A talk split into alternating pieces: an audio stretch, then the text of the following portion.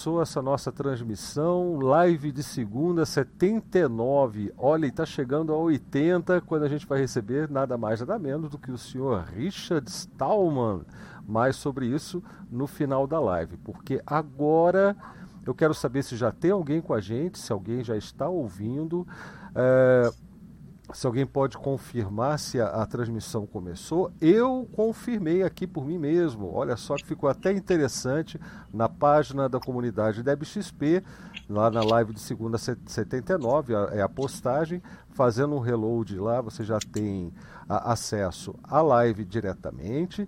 Tem também os links para assistir. Links não, os comandos, porque não são links, né? Os comandos para assistir pelo MPV no, contor, no conforto do seu terminal. E ainda tem um outro comandinho aí que eu coloquei para simplificar, porque é muito grande o, o, o, comando original. Vocês podem dar esse comando simplificado aí desde que vocês tenham o wget instalado no seu sistema operacional GNU com Linux ou qualquer outra coisa, tá certo? Muito bem, lembrando que o chat para participar dessa conversa aqui, ao mesmo tempo é, que a gente está falando aqui por voz, vocês podem participar por texto através da nossa sala DebXP lá na rede Matrix. Então pode ir entrando e começar os papos. O Cretil já está por lá, é, tem mais gente por lá, só que ainda não estão é, é, comentando nada. E vocês já estão vendo aí os nossos convidados também de hoje, nossos, uh, nossos amigos que toparam bater um papo com a gente, apresentar um pouco do trabalho que eles fazem, que tem tudo a ver com o assunto que nós viemos falando, conversando já desde aquela live com o, o, o, professor Sérgio Amadeu, né, falando sobre tecnopolítica, falando um pouco sobre a, a questão da tecnologia e privacidade, a, como é que ele, que ele chama, meu, aquele capitalismo de vigilância. Depois nós fizemos uma viagem é, pela, pela história do, do software livre no Brasil, da história do movimento, a, a necessidade de, de um do trabalho organizado, do movimento se organizar ou não. Nós questionamos, discutimos essa necessidade. E, em seguida, nós partimos para radicalização da democracia que envolve basicamente o mesmo tema que nós vamos continuar hoje, mas dessa vez mostrando quem faz isso na prática, quem que está atuando de fato ou pensando a atuação é, é, diretamente com as pessoas que são o sujeito, que estão submetidas a todos esses problemas que nós discutimos nas três últimas lives. Então existe aqui uma vamos dizer assim, essa live talvez seja a nossa nave aterrizando, colocando o pé no chão e, e, e mostrando o que já se faz em termos de, de cultura participativa ou então é, de, de, de alguma outra forma de ação co política, como o nosso amigo é, que vai conversar com a gente já já, o Rodrigo, me, me falou agora há pouco. É, enfim, eu não quero tomar o tempo de vocês, porque essas conversas começam assim, a gente acha que vai ser algo curto e no final são três horas. Eu tenho que falar, pessoal, três horas é o nosso limite, daqui a pouco a live vai ser perdida, né, vai ser cortada. Mas, enfim, eu espero que vocês. É, a, a, enfim, que vocês curtam o assunto, que vocês debatam aí também no nosso chat. Já estou vendo aí que o Adonai chegou, o Simplex, tem também, deixa eu ver quem mais aqui, deixa eu apontar rapidamente. O Alberto também está lá com a gente e o pessoal está chegando, né? 8 horas é a hora da live de segunda. Então, é, Creteu, é com você. Vou deixar nas suas mãos aquela, aquela coisa da apresentação que você faz muito bem em todas as lives. Obrigado aí pela presença e, e vamos em frente. É isso aí, Blau. Então vamos, como sempre, muito obrigado aí pela oportunidade. É, obrigado aí pela presença de todas e de todos que nos acompanham agora ao vivo. Obrigado pela participação da Lívia, do Rodrigo, do TC. É, e eu acho que você tem toda a razão, Blau a, gente fala muito sobre software livre, cultura livre, essa coisa toda, uh, e cada um tem a sua forma de participar nisso, né?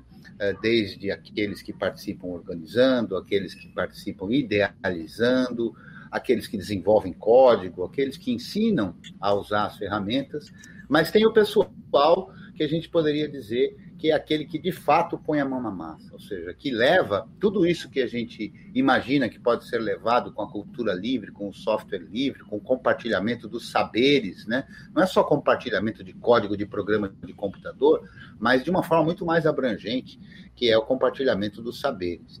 E essa turma, especialmente o Rodrigo e o TC, são aquelas que põem a mão mesmo e levam isso para as comunidades, né? Então, o, o, Rodrigo, através do Instituto Procomum, que ele vai ter oportunidade de falar, e o TC, a, a, a partir da, da, da, Casa de Cultura Tainã e tantos outros projetos que ele também faz parte, né?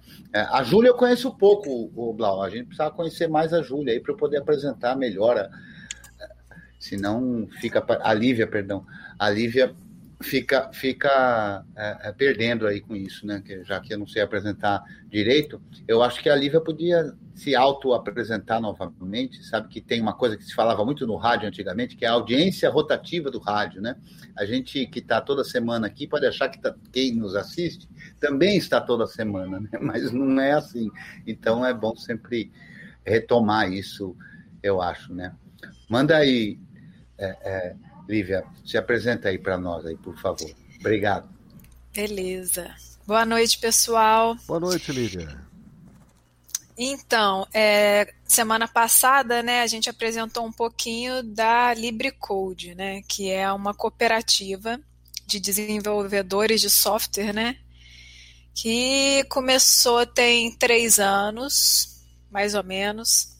Começou aqui no Rio a partir da comunidade de PHP, porque é a galera desenvolvedora da linguagem PHP. E é a partir da, da vontade, como eu disse na outra live, de estar tá num espaço diferente que não seja esse espaço capitalista de exploração do trabalho, sabe? E, e de não querer também estar tá no lugar nem de quem explora, muito menos de quem é explorado. E assim, eu, eu tô há dois anos, né? Ela começou um pouco antes. E é isso, assim, a gente até temos aprendido muito, né, sobre sobre toda essa, como diz o Amazônia falou na outra live, toda essa cultura do comum. A gente está, a gente já está é, há um tempo, né, vivendo isso e e a partir disso também querendo sempre trabalhar colaborativamente. Dentro do, do cooperativismo você tem a. É, você é incentivado a, a, a, cooperar com as outras cooperativas. E é isso que a gente tem feito, assim, é, para tentar formar essa rede, que eu acho que seja né, a, o tema dessa live de hoje, né? Da gente se fortalecer em rede, já que, é, infelizmente, nesse momento a gente não está podendo contar com o governo. E então é isso, a gente prioriza trabalhar com cooperativas, trabalhar com, com quem é, tem está na economia solidária, trabalhar com quem trabalha com software livre. E é isso, gente é a LibreCode é basicamente isso. Daqui a pouco eu vou falando mais conforme forem apresent... É, surgindo as perguntas. Maravilha, obrigado aí, Lívia, por topar conversar com a gente de novo e espero que isso se repita mais vezes e com mais frequência eu também. É, eu queria começar aqui pelo, pelo TC, né? que ele falasse um pouco sobre o trabalho dele na Casa de Cultura Tainã, né? com a Casa de Cultura Tainã, é, enfim, qual é a proposta do trabalho dele. Enfim, a gente quer te conhecer, TC.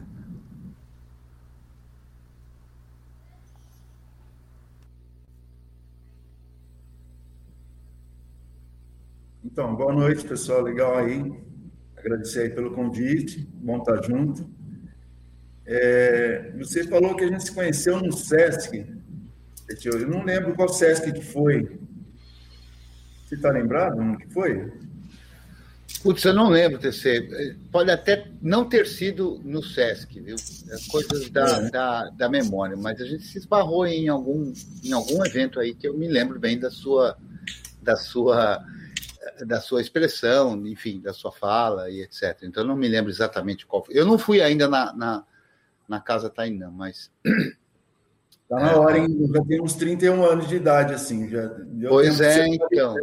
pois é. Exatamente. Eu já conheço o, o, é. o, trabalho e tudo há algum tempo, mas uhum. ainda não, não tive a oportunidade de, de conseguir ir para lá. Inclusive, uma das vezes, eu quase fui, porque justamente o Rodrigo, com o Instituto Procomum, fez lá uma, uma espécie de uma excursão, não foi, Rodrigo? E, mas no fim acabou que eu não consegui ir. Olha só. Então, Rodrigo também é parceiro, assim, junto aí. E a gente vem se trombando, né? Inclusive, o, vocês falaram do Stallman, né? Que vai estar aí a semana que vem. E Isso mesmo. Tempo que eu não sei do Stallman, é meio solitário atualmente e tal. Vi umas notícias dele assim, que ele está meio, meio magoado com a Free Software Foundation, alguma coisa assim. Mas Stallman teve aqui também em 2010 e tal. Foi muito interessante essa passagem dele aqui e tivemos um, embate assim interessante, né?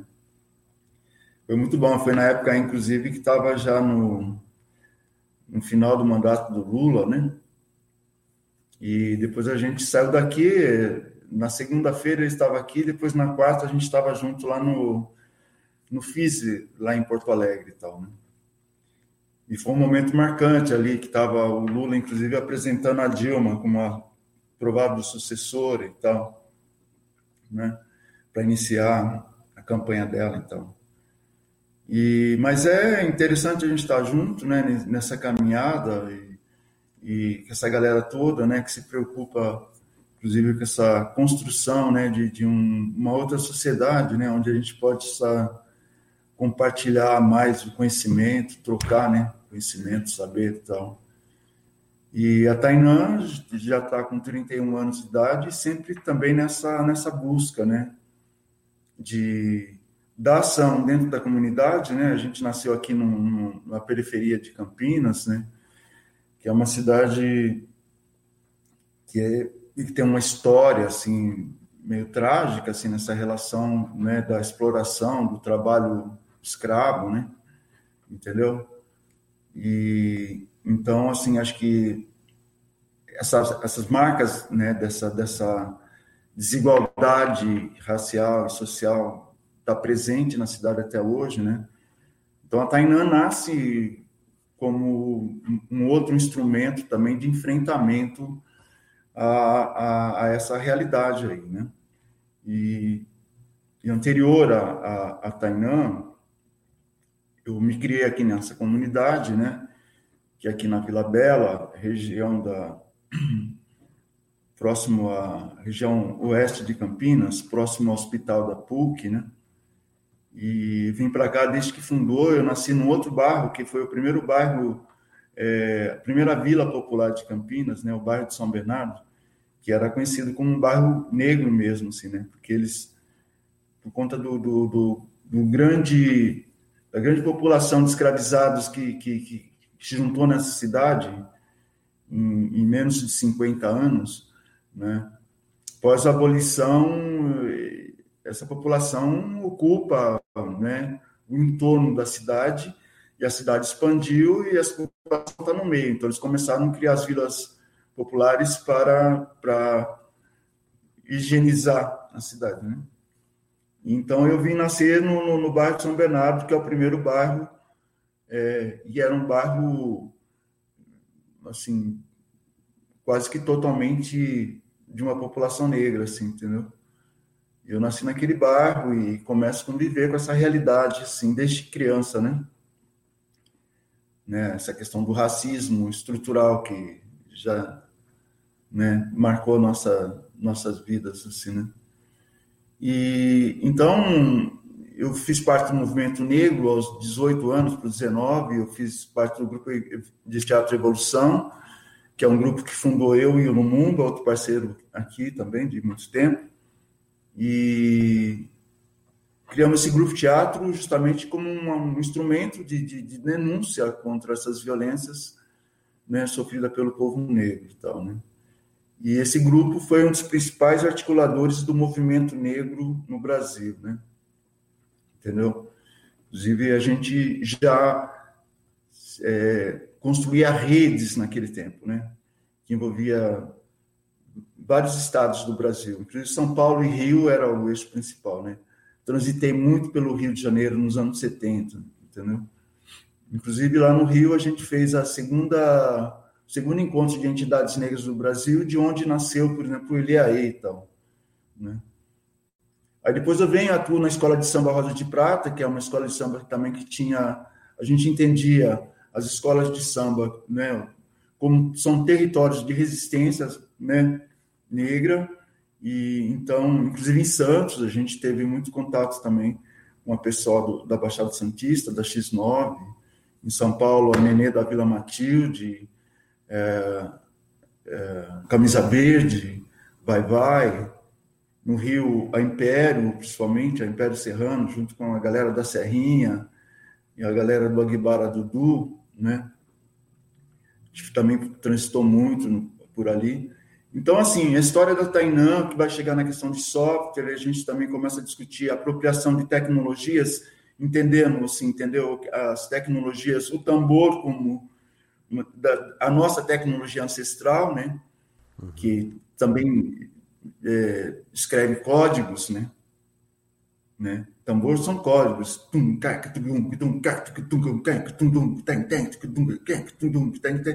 Tem mensagens aí, tem, né? Entendeu? Então a gente começa a mergulhar na nossa ancestralidade e se deparar com as tecnologias é, ancestrais, né? A produção de conhecimento africano é, é muito vasta, é muito expressiva, né? Entendeu? Ainda que né, é, sistematicamente negada, né? Eu acabei de construir aqui ontem, ela não está afinada ainda, vou mostrar para vocês. É, a, a cora mais nova que eu produzi, eu já fiz cinco coras. Eu já, eu já ia perguntar mesmo o que, que era isso. Olha que coisa linda. É. Acabou de ser feito. Olha só, cara. Ela só não está afinada com precisão, porque as cordas estão assentando. Ela usa 21 cordas, essa daqui. Então, isso aqui é tecnologia africana. Entendeu? É muito antigo. está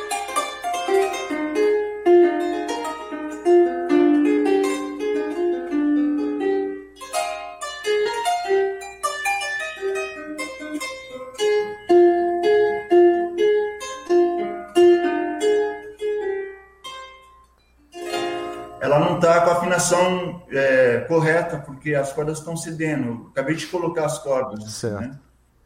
Mas isso aqui é tecnologia, aqui tem física e matemática pra caramba, senão não é possível. Exato. Sabe? Vai usar uma escala aqui, sabe que tem frequências em hertz, assim, de muita precisão, né? E, inclusive, usa microtons, né? Sabe? É, tem várias, várias modelos de afinação. Tem uns 10 tipos de afinação. É similar aos modos gregos, né? Entendeu? E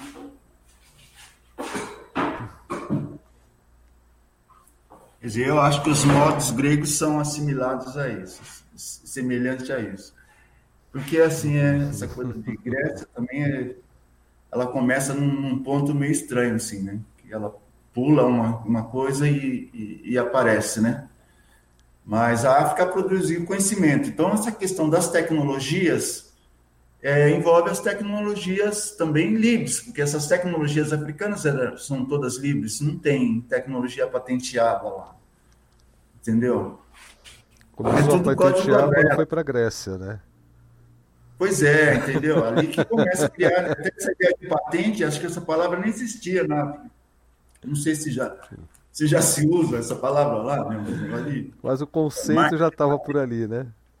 É, pois é, entendeu? Então, é, a coisa do código aberto é, já faz parte da nossa tradição, né? Compartilhar também faz parte da nossa tradição, sabe assim, entendeu?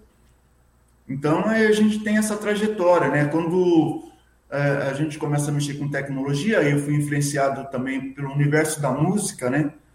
É, eu vivi na década, final dos anos 70 pro, até, o, até o final da década de 80, início dos anos 90, eu vivi em São Paulo, foi o período da minha vida que eu me permiti me dedicar com uma coisa que eu gosto muito, que é a música, né?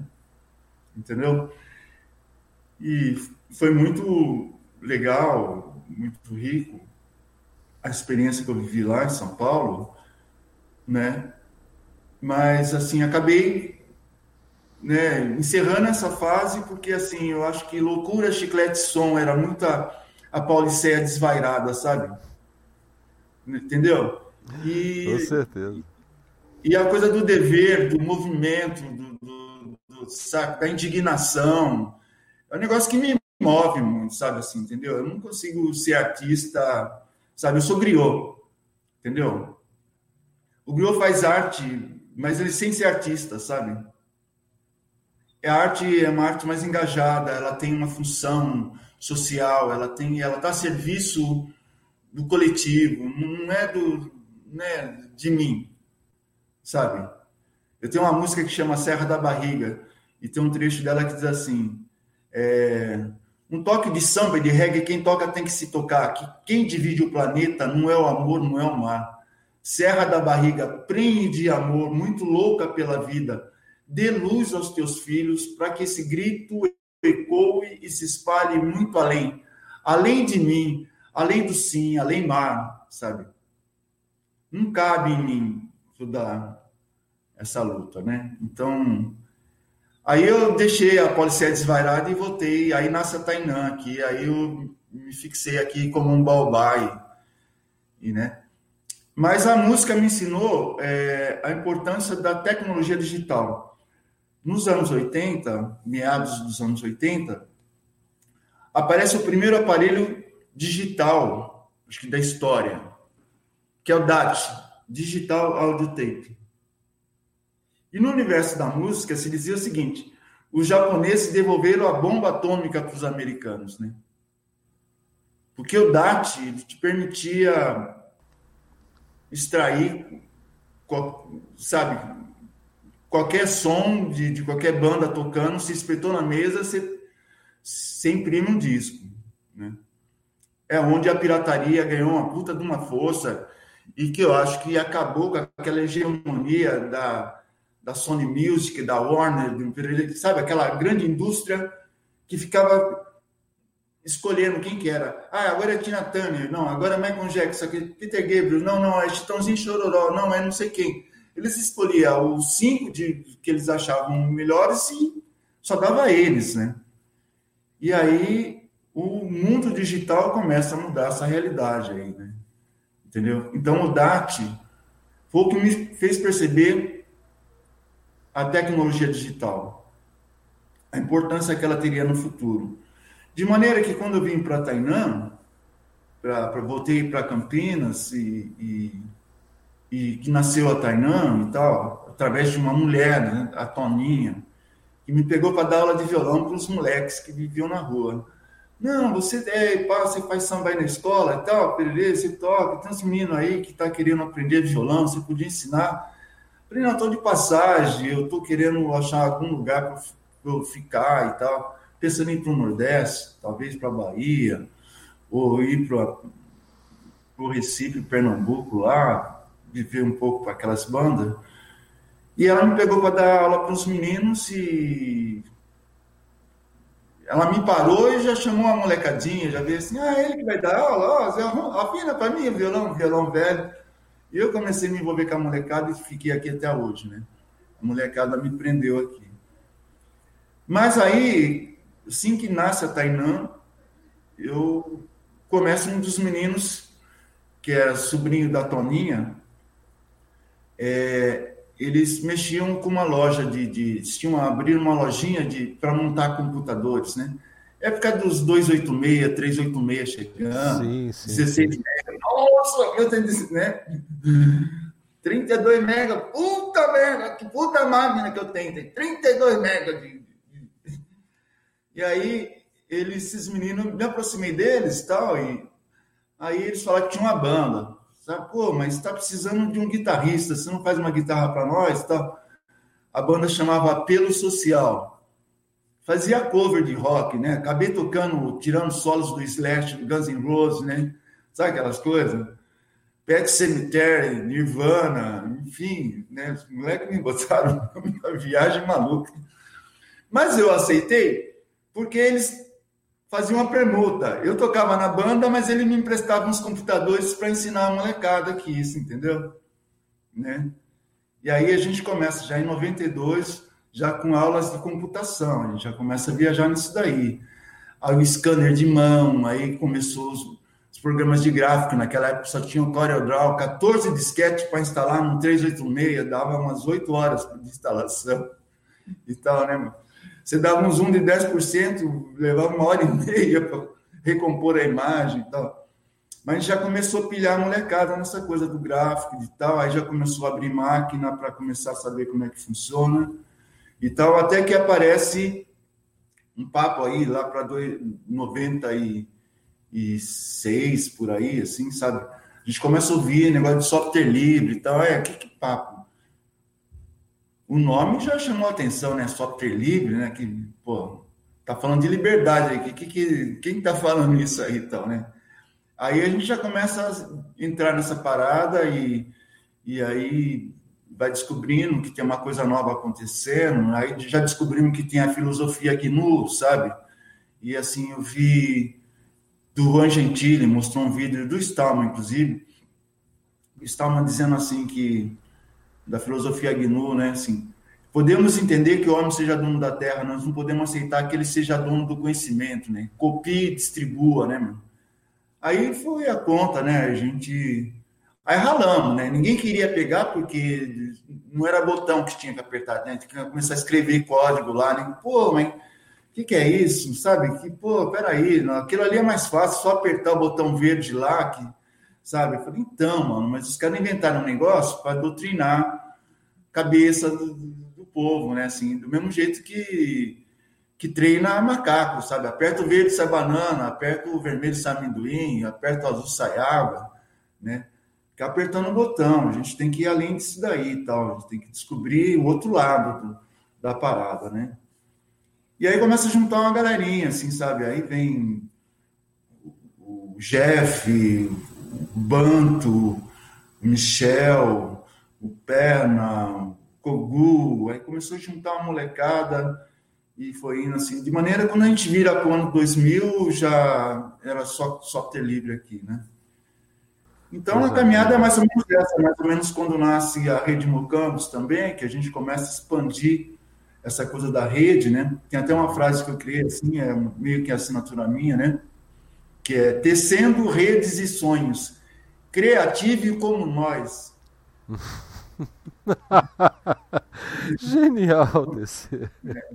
É meio isso aí a história. Nós estamos nessa caminhada aí esse tempo todo. Cara, eu, sensacional. sensacional. Eu estou me surpreendendo com essas lives aqui, ô Cretinho, porque eu não, não, vejo mais limite de emoção e de tanta beleza, de tanta coisa bacana que a gente está tá testemunhando é, toda semana. Para ver, até nisso o software livre tem essa é capacidade, né, de juntar as pessoas. Mas deixa, vamos deixar o o Rodrigo falar aí que, pois é. que, que, o TC também é do mesmo time aqui. Aqui ninguém fala pouco aqui, né? Não, assim, a noite é uma criança, filho. Maravilha, TC. Porra, primeiro é foda, né? Vai falar depois do TC, tem essa coisa de um amor profundo, assim, eu já Sim. pude dizer isso para ele e ele sabe disso, assim, é uma admiração e um, uma reverência mesmo, porque é isso, assim, eu, eu, eu, sou de Jundiaí, nasci em Jundiaí, né, que, que é ali pertinho também, mas eu, a gente chega nessa história, né, muito influenciado ali por aquele contexto do Fórum Social Mundial, né, eu, eu o Sérgio Amadeu da Silveira, né, foi meu professor na graduação, Serginho, dava aula de economia, e na época estava começando ali com a Marta, né, em 2000 em São Paulo, é, a coisa da construção dos, né, dos, dos, dos primeiros telecentros rodando software livre, e a gente enfim, percebe né, essa agenda política que estava embutida na coisa do software livre, só que vindo por esse campo da comunicação, né? E, e, uma coisa do produzir conhecimento, produzir jornalismo, produzir reportagem, produzir contar histórias, né? Mas conectando com tudo isso. E, e essa coisa do espírito ali do Fórum Social Mundial, né? Que foi um momento fantástico, né? De aglutinação de várias forças, ideias, né? Do mundo todo, em torno desse dístico, né? Do outro mundo é possível. Então, e aí, né? Eu participei já como, como né, estava começando ali o centro de mídia independente, né, os primeiros exercícios aí da internet se popularizando, né? A gente está falando de uma época aí que banda larga não existia, né? Então, tudo começando, a produção, conteúdo toda baseada sobretudo em texto, né? É, então, é esse momento assim de encontrar, né? Um pouco da, enfim, já tinha uma história pessoal também com a música, com a internet, tudo isso, mas acho que o disparador ali naqueles anos 2000, né? Na virada dos 90 dos 2000 é esse, essa explosão, né, da possibilidade de uma, de uma democratização, né, é, que viesse a partir das pontas e tal. Tá dando algum ruído é, aqui. O Fred acabou de chegar aqui também. Bem-vindo, ah, Fred. Ah, já já a conversa vai esquentar aí. Enfim, agora a gente está conhecendo, Fred. A gente está conhecendo aqui um pouco da história do, do Rodrigo, né? E que é lá do Instituto Procomum, não é isso? Eu falei certo, Rodrigo? Falou certo. então tá certo, Instituto Procomum.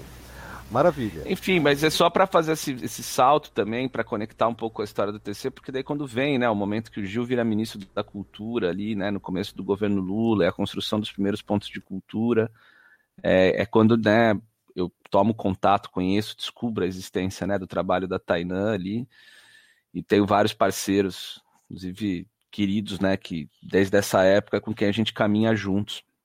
Então é um baita de um prazer assim dividir esse espaço com com, com o TC. E, enfim, vou fazer o salto, né, para dizer que a gente vai dar essa volta, várias coisas aí, enfim, tive ao longo desses anos também envolvido com as políticas de cultura digital, nessa época dos, essa história toda com a, com a cultura livre, né, e com o avanço da cultura livre, mas é justamente em 2000 e, 2013, né, pós junho de 2013, é, enfim, a partir de uma experiência também que eu tive como na prefeitura de São Paulo, eu volto para Santos e resolvo que eu vou montar uma nova organização, né, é, juntando algumas pessoas, a gente vinha aí de um colapso, né, uma leitura que fazia na época de um tríplice colapso, né, um primeiro, digamos, uma vitória disso que o Sérgio, inclusive, deve ter analisado semana passada, né? Essa coisa das, da, da emergência desse capitalismo de plataforma, né? Ou esse novo ciclo de cercamento é, do conhecimento livre a partir dessas plataformas monopolistas internacionais que passam a colonizar o que a gente chamava de conversação online, né? Quer dizer, tudo para dentro dessas redes que são grandes shopping centers. É, então você tem uma perda de qualidade, obviamente, dessa conversa, que acontecia de outra maneira antes, né? A partir do segunda. A gente tinha também um colapso das políticas de, culturais, né? Que vinham acontecendo desde os anos 2000, é, com os pontos de cultura, com a expansão de uma cultura digital livre e tal, que também deixam de ter interlocução, e isso não acontece, vamos lembrar, só com o golpe, né? Uma das primeiras ações, inclusive, é um dos erros históricos da Dilma como presidente é é, é, se colocar contra isso que nós representávamos, né? Há todo um embate, mas que fragiliza, enfraquece e para retomar depois demora muito tempo. Quer dizer, a gente elege a Dilma e é colocado uma pessoa que era uma preposta do ECAD, é, fazendo uma discussão dizendo que a internet ia acabar com a cultura do Brasil, quer dizer que foi a Ana de Holanda. Então foi, foi uma disso. tragédia, foi uma tragédia, né? Porque a gente vinha construindo numa direção é, né, bastante incidente e ainda que tinha muito por ser feito e a gente se vê um ano e meio, dois anos ali tendo que né, fazer resistência a um governo que parecia que era aliado, é, enfim. E isso foi muito marcante, né? A somatória de elementos, isso também ajudou muito a desarticular muitas das políticas e das ações que vinham sendo acontecendo com essa irrigação. É, a gente fazendo essa leitura, né, dessa somatória, né, de uma mudança da própria internet, né, da própria forma como se dava, né, o avanço que a gente estava vendo aí dos, das novas instituições persecutórias americanas ganhando espaço, é, as desarticulações das políticas públicas, né, eu, eu falo, pô, a gente precisa repensar um pouco que atuação pode ser essa a partir, enfim, da minha própria experiência com algumas pessoas próximas, inclusive o próprio Sérgio e outros, para falar, bom, vamos vamos pensar um pouco. E aí vem uma, um enquadramento, né, uma, uma descoberta de um enquadramento que aí já não era mais uma questão de trabalhar enquadramento a partir da cultura especificamente, da cultura digital, mas vinha justamente dessa ideia de uma luta pelo comum. Entendendo, inclusive, porque isso teria que avançar para outras agendas, inclusive a agenda ambiental, que se revelava como uma questão que precisava se aproximar disso para a gente. Enfim, uma coisa que fosse transversal mesmo. E nos parecia justamente que o, comum, não como um conceito guarda-chuva, mas como algo que brota de baixo para cima e que interconecta diferentes saberes, culturas, possibilidades de intervenção na realidade. Então a gente funda o Instituto Pro Comum, que é uma organização da sociedade civil, uma associação sem fins lucrativos, e começa a partir daí a trabalhar, né? É, tendo como norte, como horizonte, experimentar uh, na prática o que seria essa construção do comum, né? se aliançando e tomando um determinado território como esse lugar da experimentação, que seria a Baixada Santista, que é uma região com 2 milhões de habitantes, é a região do estado de São Paulo com maior presença indígena, é a região do estado de São Paulo com maior população negra proporcional à sua população, é a região do estado de São Paulo onde você tem a presença de né, de todo o ciclo do capitalismo industrial, com né, o Parque Tecnológico de Cubatão, ao mesmo tempo você tem o maior porto da América Latina, ao mesmo tempo você tem ainda tem né, resquícios e evidências né, do maior quilombo é, que existiu no estado de São Paulo, né, que foi o quilombo do Jabaquara, que fica no centro, no próprio centro. Então, era assim, a gente olhava para aquilo e falava, isso aqui é um é um lugar onde é possível pensar esses atravessamentos todos e pensar ações interferências que possam apresentar algum rumo e algum caminho. Então a gente também enxerga como um, uma possibilidade de fazer isso tudo, veja, a gente fazendo isso no momento em que o Brasil estava virando para né, no pós-golpe, então era uma coisa meio maluca, assim, você começar uma organização nesse momento, mas a gente já desde o primeiro, do dia zero, do delta zero, falando, ó, a gente já está trabalhando pela reconstrução. Ela vai chegar e nós vamos estar pronto para ela, e ela não é simplesmente reproduzir o que foi feito, porque o que foi feito também foi muito mal feito em muitos aspectos, para conversando com as, né, se a gente conversa com os povos indígenas, a gente sabe que a experiência democrática e popular que aconteceu no Brasil, ela não teve grandes efeitos para a história, né, para a melhoria das condições do, né, assim, a gente teve muitos avanços na questão racial, mas ainda assim é muito por fazer. Então, é, é, havia esse entendimento de que era preciso construir e construir também a partir de método, né? Construir novos métodos, tecnologias sociais, é, pensando nessa confluência, né? Uh, variada. Então nasce, nasce o Instituto Procomum, que tem um dos seus principais projetos, o Lab Procomum, que é um laboratório cidadão, né? Entendendo que assim a, né, a experimentação não é feita só exclusivamente pelo mercado ou pelo Estado, não está só na, na, na, universidade, né? A sociedade tem uma capacidade de, experiment, né, de experimentação é, fundamental e necessária, para, sobretudo para a construção de, né, de apresentação de soluções de problemas complexos. Então, a gente também vem junto com é, a, a, construção de uma rede. Né? A gente faz um processo de ativação do que a gente chama de ativação de redes locais, no sentido de tecer, de organizar um pouco né, um fluxo é, inteligente de várias, com vários né, é, atravessamentos assim em torno dessa ideia desse laboratório tendo como premissa, né, valor fundante, é, tudo isso que vem do que a gente aprende, da onde a gente vem e se sente referenciado, que é a comunidade de software livre. Dizer, esses valores que você falava, né, que da, da, da, filosofia GNU e de tudo isso que tem, tá, tá na, digamos, na seiva, na essência daquilo que nos, nos traz até aqui, embora não atuando diretamente, né, é, digamos, no problema tecnológico, é, né? A gente está trabalhando com outros desdobramentos disso na arte, na cultura, no meio ambiente, na educação. É, e dessa forma a gente constitui então esse espaço. No, no, três, quatro anos, a gente entendendo também a necessidade de ter um ambiente, a gente consegue a cessão de uma de, uma, de, um, de um espaço, né? De uma de uma sede que a gente vem reformando desde então, onde a gente tem uma infraestrutura para é um parque de diversões, né?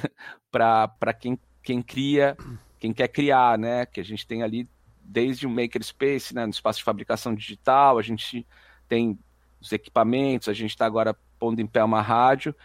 E assim, temos um puta prazer também de, desenvolvendo vários projetos, né? Um deles, inclusive, agora que está em curso, que é um laboratório para pensar a questão da negritude, coordenado pela Marina Pereira, que é coordenadora do Lab Procomum, que é em parceria, inclusive, que a gente tem trabalhado, trabalhou ano passado todo com a Casa de Cultura Tainã, é, também fazendo esses entrelaçamentos, né, esses entrecruzamentos. Assim. A gente tem uma frase que diz, né, a, é das frases que estão lá no nosso lab, que é entre seu saber é bem-vindo, né, e a outra é essa ideia de construir um mundo comum entre o diferente, né, fazer a partir da diferença, mas construindo isso a partir de uma experiência política, né, não é, não é para abafar, né? É para construir a partir da diferença, né? Em conjunto com, né? Visualizando o que é essa encruzilhada que você falava, né? Que vai somando aí os corpos, as, as possibilidades de intervenção e aí o desafio tecnológico inserido dentro disso, né?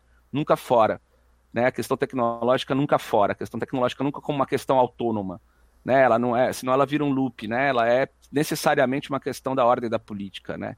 Então é um pouco isso que, que, que é o nosso trabalho. A gente está com esse ano, em agosto, a gente celebra cinco anos de fundação.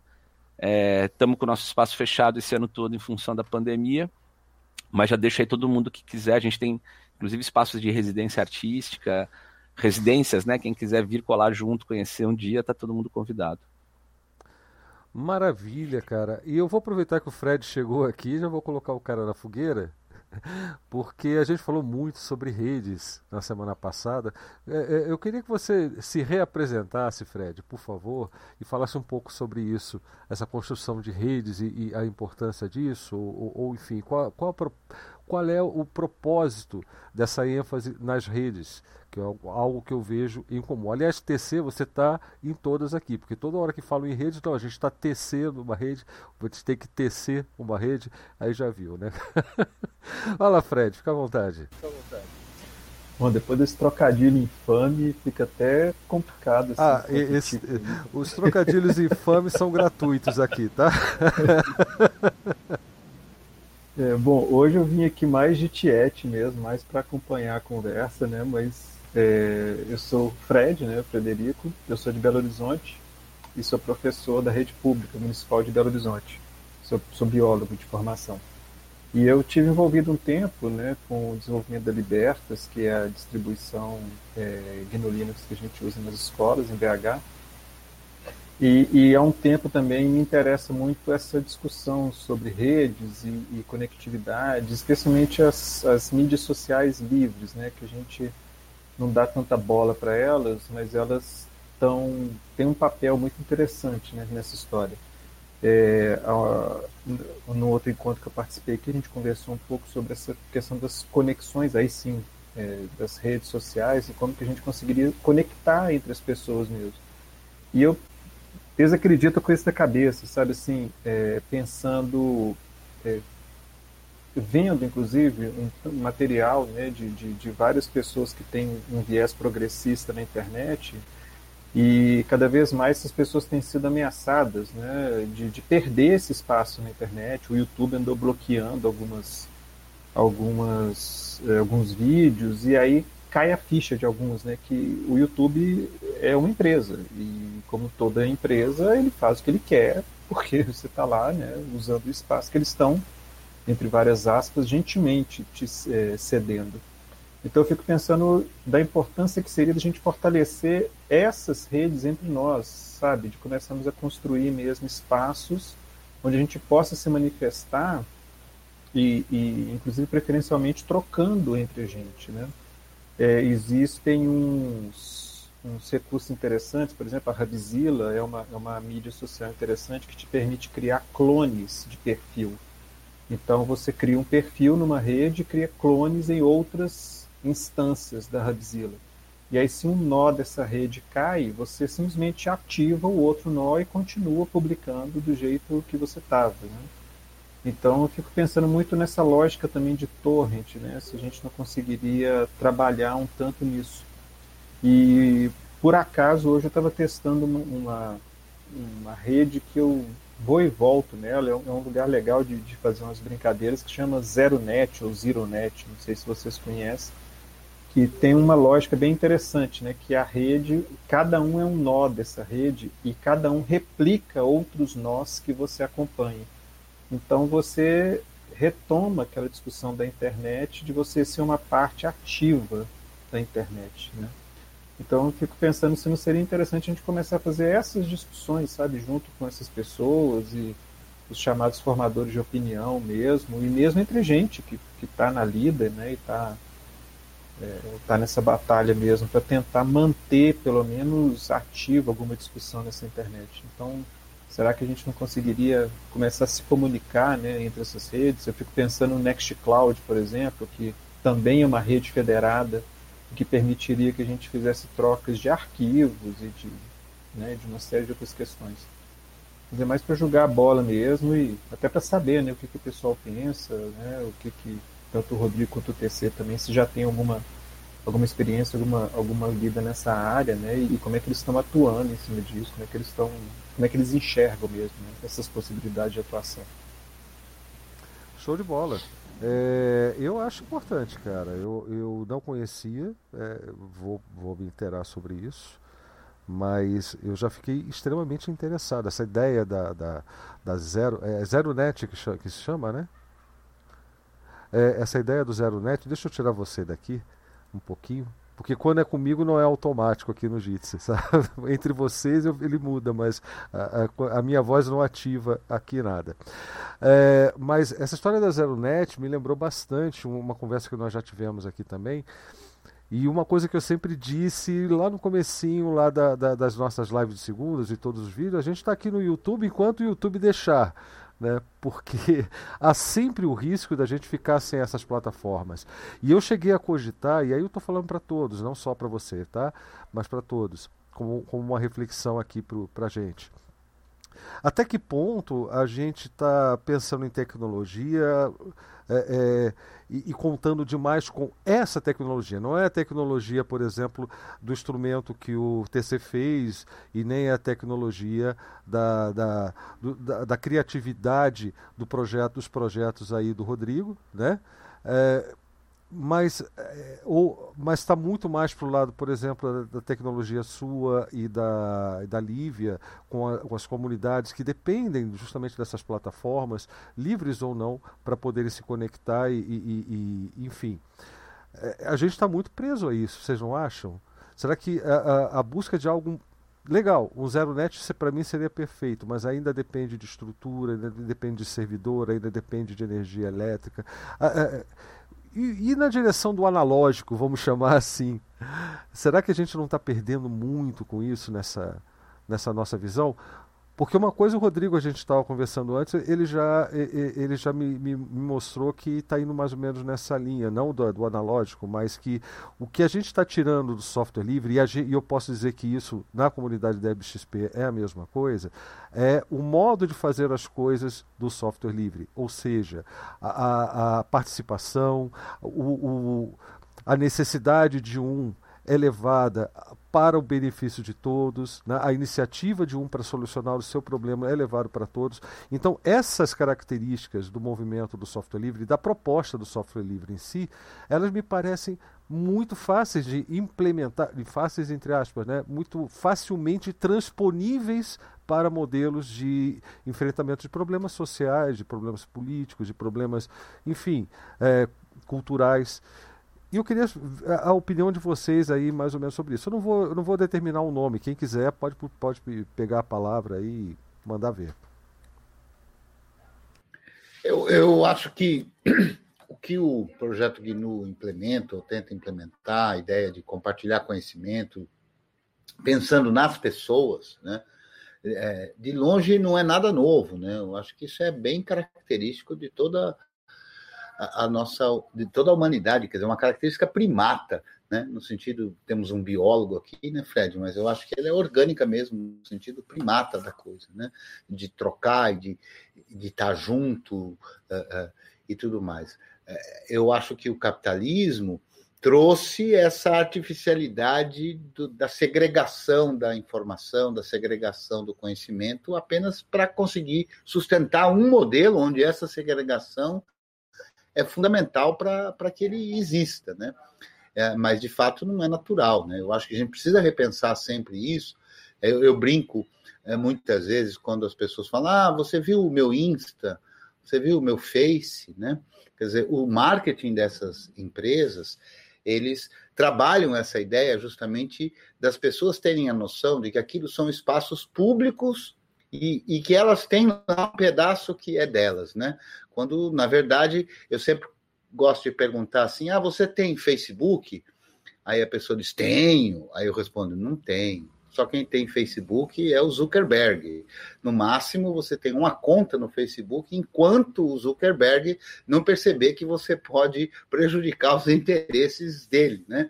Então, a, a gente está sempre muito limitado nessas redes, porque tudo aquilo que promove uma ideia que efetivamente será contrária aos interesses deles é abafado. Né? Então, quando, é, é, quando o Instituto Procomum, por exemplo, lança uma ação essa ação não tem a mesma repercussão de que uma outra empresa que eventualmente pague por essa distribuição e tudo. Então, é um trabalho que realmente tem que ser feito pelas pessoas que estão envolvidas, né? Como, como formiguinha, né?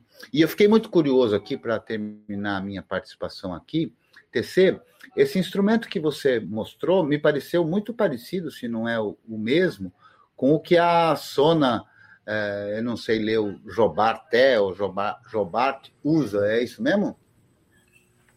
Sim, é Sona Jobarté é, é, é o mesmo instrumento. Esse eu fiz aqui. É, ele tem a família, são, são três é, modelos. Geralmente os instrumentos na, na África, africanos, todos são em três, né? São trios. Né? E então você tem o bolão, que é o, é o dos, dos rezadores, né? Que é de cinco cordas. Você tem você tem o, o Cameligone, que é o, o dos griots, né? E tem a cora, que é de 21. O cameli tem 10 cordas e a cora tem 21 cordas, né? E a, a cora já é mais para concerto mesmo, assim, tipo é, Tumani de Abaté, sabe, que é muito conhecido, ele, o filho dele, Sidiki de Abaté, o é, Basaki Coeté, tem vários tocadores de cora famosos assim, né? E a Sona é, acho que é praticamente a única mulher que toca, né? Cora, assim, não tem muitas mulheres tocando cora. É ali minha filha, lá ela tá tocando cora. Inclusive essa cora que terminei de fazer é de presente para ela. Coisa linda fazer, mas ela aprendeu a tocar, ela toca muito bem. Inclusive está falando algumas línguas lá né, do oeste da África, do Mali, né? Tá falando um pouco de Bambara, está falando Lofi, inclusive está trabalhando na embaixada do Senegal. Ela e ela toca muitos instrumentos, inclusive esse daí, Cora. Ah, que bacana. Muito Uma baita cantora também. É, Olha só. Olha só. A, a Lívia estava pedindo para falar também. É, Lívia, fica à vontade. Beleza. É, Creteu, vocês estavam falando a respeito de como que a gente pode trazer o aprendizado, a cultura do software livre, né, para outros contextos, né? E assim, é, o que a gente tem tentado fazer é, na cooperativa é é que assim, para mais de. para além de, do software livre, né? Trazer o benefício para todos, é, essa cultura do comum, de construir as coisas coletivamente, ela é mais eficiente também. Porque uma vez que você audita um código coletivamente, ele é muito mais bem auditado do que um código que só uma pessoa auditou sozinha. E a, a, própria, assim, a, o meu mestrado foi até em inteligência coletiva, que é até um conceito, né, criado pelo Pierre Levy, que é isso, que as coisas são construídas coletivamente, são muito mais eficientes. E a gente está experimentando lá na, na cooperativa exatamente isso da gente se auditar coletivamente. Para ninguém ter que ficar naquele lugar de cobrando o outro, porque né, nem nem tá no lugar de ser cobrado é bom, nem no lugar de cobrança. E ao mesmo tempo as coisas, né, tem que funcionar.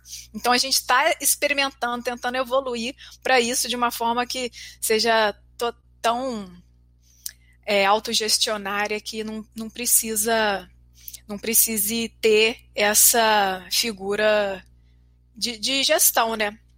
Então a gente está experimentando tecnologias com o objetivo de, de chegar nesse sentido da, da inteligência coletiva mesmo, em de que as coisas vão se organizar é, sem, sem ter precisar ter uma, uma figura que, que represente todo mundo e que coordene todo mundo, né? Bacana. É, deixa e... eu fazer um, deixa eu pegar uma coisa aqui só que eu não queria deixar passar que o Fred falou, ah. que tem a ver com esse desafio da, da relação, digamos, entre o que a gente estava discutindo com a, a, possibilidade do desenvolvimento tecnológico de redes federadas e outras possibilidades nesse sentido. É, o, o TC colocou até vários links aqui para gente, quer dizer, eu acho que né, tanto da Balbáxia, né, que, que, que, que, todo o trabalho, inclusive deles, que eu acho que vale a pena ouvi-lo também sobre isso, porque é um, é um patrimônio, digamos, de desenvolvimento tecnológico e que parte desse pressuposto como concepção, né, desde lá do, do passado e que segue vivo, né, que segue ativo e produzindo. Mas eu queria falar um pouco sobre, quer dizer, é, nesse campo, digamos, da, da, das tecnologias cívicas, né, do desenvolvimento de plataformas, né, isso foi uma coisa que eu tive bastante envolvido até um certo momento da minha vida também, né, eu fui um dos criadores e desenvolvedores da, da plataforma culturadigital.br, que foi a primeira rede social pública, né, que foi inclusive a que abrigou não foi a primeira, assim, tipo, tem. Mas é difícil ficar falando sobre isso, porque não é uma questão de uma concorrência, né? Mas foi uma coisa ali que estava no espírito do tempo e a gente fez isso de uma forma bastante pioneira, por exemplo, utilizando a época, as primeiras versões ainda do, do BuddyPress, que era é, a versão para gestão de redes sociais do WordPress, que estava vindo, né, com, a, com aquela, ainda na fase antes que era antes do, do de, difundir né, o WordPress MU com multi-user com WordPress, enfim. A gente tava, a gente tinha uma comunidade, é interessante até hoje, porque essa galera que fez parte disso, da nossa geração que estava envolvida com isso, está todo mundo hoje indo ser empregado pela, pela, pela empresa do WordPress, assim, depois de anos, assim, o pessoal envelheceu, tá todo mundo sendo contratado pela Automatic agora, tipo, fiquei sabendo que mais um tá indo para lá, assim, e a gente foi muito pioneiro, é, nesses usos e tentativas de construir, né? Tanto que é, foi dentro dessa plataforma que, que, que era culturadigital.br que, que, que, rodou, por exemplo, o próprio projeto do Marco Civil da internet, né? né? O processo de consulta pública, foram desenvolvidos aplicativos. E antes disso, né?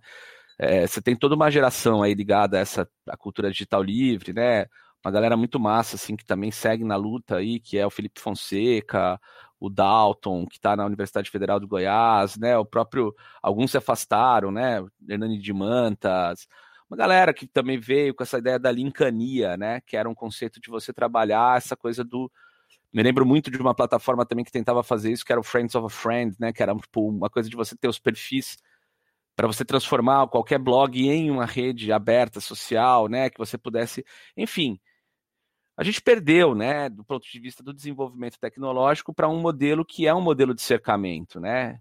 Sobretudo, na verdade, de quem faz a gestão do dado. É isso que, é que o Sérgio traz isso. Né? A grande questão era como você maximiza resultados econômicos se você não tem a gestão do dado produzido se ele é uma coisa que está descentralizada, né? Então, o capitalismo se incumbe de se reorganizar para justamente fazer com que houvesse esse, né, essa possibilidade de você fazer o traqueamento, tanto do ponto de vista do rastreamento político quanto do rastreamento econômico, que no fundo é a mesma coisa, né? Se você pensar que o neoliberalismo é esse modelo que se estrutura a partir de uma aliança entre o Estado e o capital, no sentido de fazer, fazer né, valer os seus, os seus interesses, né? Então, é, a noção de autonomia, portanto, aquela que está dentro do campo do comum, ela prescinde ou ela necessitaria que a gente fosse ainda mais fundo, digamos, na possibilidade de reabrir fissuras e desenvolvimentos tecnológicos. A gente está ainda um pouco distante disso, eu acho. Eu, por exemplo, eu me sinto muito despreparado hoje, porque eu tenho a sensação de que em 10 anos se passaram e eu perdi o bonde do ponto de vista, né? Eu era o cara que desenvolvia coisas naquele momento, né? Dez anos depois, eu, é, a gente está vendo aí outras aberturas para outras é, complexidades de desenvolvimento e, e, e, a gente talvez precisasse. Eu estou falando isso por quê, Fred? Porque em alguma medida, desde o último semestre, eu tenho juntado até o Banto também, é, que, que, que, é um outro mano nosso, que é um desenvolvedor é, antigo, outros caras que a gente tem conversado um pouco sobre como abrir, tentar retomar um pouco. O Tim Berners-Lee falou, né, alguns anos atrás, assim, dois, três anos atrás, está no meu livro, inclusive, a, a, fala dele, né? Que era, era preciso retomar uma disputa do ponto de vista do desenvolvimento tecnológico numa outra direção, né? Porque é, é, é um pouco isso, assim, as, as, o capitalismo de plataforma ele construiu palafitas, né? Sobre a arquitetura livre da rede, né? Mas a, a arquitetura está ali, né? Assim, os caras estão pendurados e drenando a energia dela, mas a, a, mas a arquitetura originária, aquela que nos permitiria também criar soluções outras, segue viva, né? O arranjo da web segue vivo. Então, como que é possível, eventualmente, a gente trabalhar e estimular, né? Eu acho que esse é um grande desafio, mas ele está cada vez mais distante, porque quer dizer, é isso também. Quem usa computador, né? Sim, eu sou pai de uma menina de 17 anos e de um garoto de 14, né, que vai fazer 15, que são alto, né, altos usuários de comunicação digital e que eu trabalho com eles, né? Eu, eu, eu fui à escola deles dar aula para os professores sobre apropriação crítica de tecnologia, porque eu estava ficando saco cheio de ver o que, que eles estavam falando para a molecada. Mas é isso, né? Essa, trans, essa transposição do pensar criticamente, né? E aí é preciso voltar ao computador, né? É, mas aí, assim, que computador, né? Quando você pega aqui no final do, né, do ano passado, a, a IBM e a Google anunciaram, por exemplo, né, o que eles chamam né, de capacidade do desenvolvimento do, do computador quântico, por exemplo. O que está vindo, né? A fronteira está no lugar, ela já está acontecendo e a gente, de alguma maneira, o que eu sinto é, do ponto de vista cultural, inclusive da reflexão e da imaginação, tudo isso que TC contava, por exemplo, né, essa conexão, é, a gente pensou antes, a gente estava pensando antes, né? É, tem, um, tem, uma, tem uma capa da Wired, né? Que, que foi feita quando o Gil era ministro, que falava, né? É, sobre, sobre o GNU Linux no Brasil e ter ido, né? E, e tinha uma coisa que a gente estava dando um, um passo ali muito pioneiro e eu acho que como é que a gente se reconecta com um pouco o, o, o, porque é isso, né? Você não consegue criar se você não sonha, se você não se você não inventa, né? Se você não, não dá asas à imaginação também, né? São atos criativos, né? E, e para isso você também tem que ter pressupostos, né? Pressupostos de desenvolvimento e capacidade né, de fazer. Gostei muito de ouvir a Lívia falar sobre essa questão da eficiência, porque é justamente disso que a gente está falando também. O comum é um regime, né? A Ostrom, que é essa né, politóloga que foi premiada com a única mulher a receber o, Nobel de Economia, né? é, logo depois da crise do capitalismo de 2008, vão lá em 2009 e entregam para ela o prêmio pela pesquisa de 40 anos que ela fazia. Ela mostra que, em vários casos, se você tem como critério a preservação junto com a utilização de um determinado recurso, o comum é a melhor forma, é a melhor solução organizativa para aquilo, porque envolve essa dupla possibilidade, tanto de uso do recurso quanto de preservação. Porque é isso, se você quer extrair ao máximo, e a gente está vendo o que, é que aconteceu, né? O planeta está aí, é, exaurido né, pela ação humana, é, você tem, tem outros sistemas que podem parecer mais eficientes, mais eficazes. E o que ela tava, que ela mostra por A mais B com a obra dela é que o comum, essa forma de você gerir a partir de protocolos autônomos um determinado recurso, com o envolvimento da comunidade nessa sua construção, é, é, é mais eficaz. Né? E aí é preciso daí pensar, então, como que o Estado se é um Estado democrático, se é um projeto transformador, ele se acopla no estímulo dessa autonomia, que é um pouco que eu acho que aconteceu, por exemplo, na tentativa da construção da política dos pontos de cultura, né? Como é que ela coloca os autônomos, a Casa de Cultura Tainã com força no território, como fortalece o que está sendo feito e que vai continuar, né? E não o oposto, né? É, então eu acho que isso tem a ver, aí concluo com talvez o mesmo esforço que eu vislumbre para os próximos tempos. É como é que a gente faz isso também do ponto de vista do desenvolvimento de soluções federadas, de novas soluções tecnológicas para conversa, né, que rompam com os modelos existentes e façam com que a gente retome é, uma capacidade, não perca né, essa capacidade de conversação, que me parece que ninguém quer voltar para trás, e, né, é, mas ao mesmo tempo a gente tenha uma outra, uma outra dinâmica. Parece utópico, né? Mas, pô, para quem viveu os anos 2000, né, quando surgiu o MySpace, ninguém achava que pudesse ser. tipo, cadê o MySpace, né, cara? Tipo, e era a plataforma que foi ali, agregou todo o processo de ouvir música. E, sei lá, se você na época que o MySpace estava bombando dissesse que, sei lá, em 3, 4 anos ele estava morto, é, nego ia falar que você era maluco. Então, é só, enfim, é, tô só trazendo também que é isso, né? Os ciclos de, de vida e morte das tecnologias, sobretudo dessas, ele é óbvio que quando você tem uma corporação do tamanho da Google ou do tamanho da Facebook, você consegue ir se transformando, né, adquirindo novos, construindo patentes defensivas, comprando novos desenvolvimentos e tudo mais, né? E aí é um desafio regulatório que, por exemplo, na Europa e nos Estados Unidos já está avançando, né? Por exemplo, na Europa especificamente, a The Commons Network, que é nossos parceiros que fazem lobby junto à União Europeia, por exemplo, estão batendo muito pesado numa regulação de capital sobre o capital das, das plataformas, né? E acho que isso vai vir nos próximos anos, é uma outra dimensão da disputa, é, mas que passa por você criar equilíbrio né, dentro do sistema para que isso não, não se permita que outras, né, outras organizações e outros produtores tenham possibilidade, inclusive, de, de afirmação é, até no mercado, né, até para eles que acreditam no mercado, é, isso é importante. Então, enfim, Fiz uma volta aí, mas para dizer que eu acho que o Fred traz uma questão que é uma, assim, a, a, nossa preocupação, embora eu tenha um pé na academia, né, sou pesquisador do Lab Livre da Federal do ABC, estou fazendo meu doutorado lá, estou escrevendo meu doutorado sobre justamente é, o comum, é, a questão é como fazer isso na prática né, como praticar o comum, como, como, como produzir situações e construções. Então, acho que Lívia está fazendo isso a partir de uma cooperativa, TC faz isso desde sempre, conectando, né, a partir dessa, dessas múltiplas camadas tecnológicas né, que aliançam, né, desde a da ancestralidade, da memória até a, a, a produção é, da tecnologia de ponta nos territórios, e a gente está fazendo isso a partir de várias tecnologias sociais e metodologias de, de, de, de agenciamento comunitário é, e de produção de solução que a gente chama de inovação cidadã. Maravilha.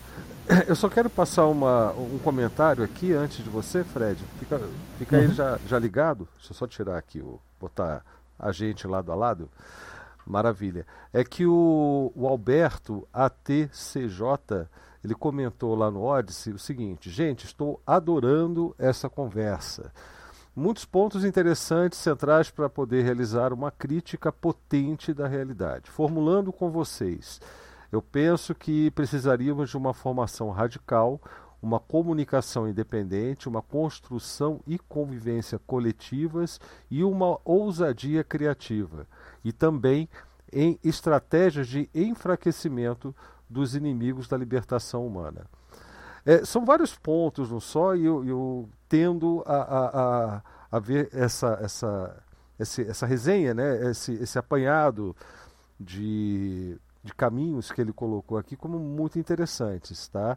Mas eu também gostaria, se possível, alguém comentasse a, a, a, o comentário, né, a discussão, aí o ponto levantado pelo Alberto. Alguém se dispõe? Ô Blau, depois só uma coisa, eu, eu só queria. Depois você cola a pergunta dele pra gente aqui no, no chat, Cola agora. Possível. Eu colo Valeu. agora. Vai ser a primeira vez que eu faço isso no Odyssey, porque é diferente lá o negócio. Deve ter um JavaScript aqui que não me deixa colar duas perguntas ao mesmo tempo. Mas eu estou colando aqui a primeira e eu vou colar a segunda. Vamos ver. Aqui está. É, enquanto vocês dão uma lida também na pergunta dele, que o Fred né, pode, pode retomar aí a, a conversa. Pode ficar à vontade, Fred. É, eu, eu, queria só fazer uma observação, né? Que o Rodrigo fala que ele é da Federal do ABC, né? E a minha companheira, ela é servidora pública federal e ela conhece, né? E, inclusive participou de fóruns e e a Federal do ABC é uma das coisas mais bonitas né, que existem, assim, em matéria de comum, inclusive. Né? Existem uma série, pelo menos assim, até onde eu conheço, uma, uma, uma lógica de decisões coletivas e uma série de fóruns coletivos, assim, mostrando que essa coisa é, é, viável, né? mais do que simplesmente é bonita na teoria, né? que a coisa pode funcionar e, e, como a Lívia bem coloca, funciona muito, mas é muito melhor assim. Né? Inclusive, Fred, a gente esqueceu de falar disso com o Serginho, não sei se o, se o Rodrigo conhece um pouco dessa história para falar, que é daquela casa 3D que foi construída por lá, né? Sim, sim. E, é e, eu queria só em cima né, da, da, da fala do, do, Rodrigo também, assim, é, o, enquanto ele está falando né, e lendo também essa, essa questão que foi colocada aqui, bom, é, é vício de biólogo, né? Eu, eu, eu, fico pensando a coisa organicamente mesmo, assim.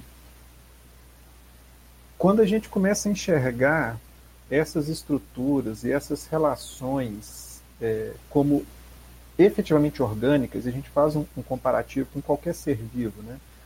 O que, que acontece quando uma parte do corpo resolve se sobressair a outras partes do corpo? É um tumor. Né? É, então é assim que começam as neoplasias, os cânceres. Né? É quando uma célula começa a se reproduzir loucamente, sem respeitar as células que estão em volta dela.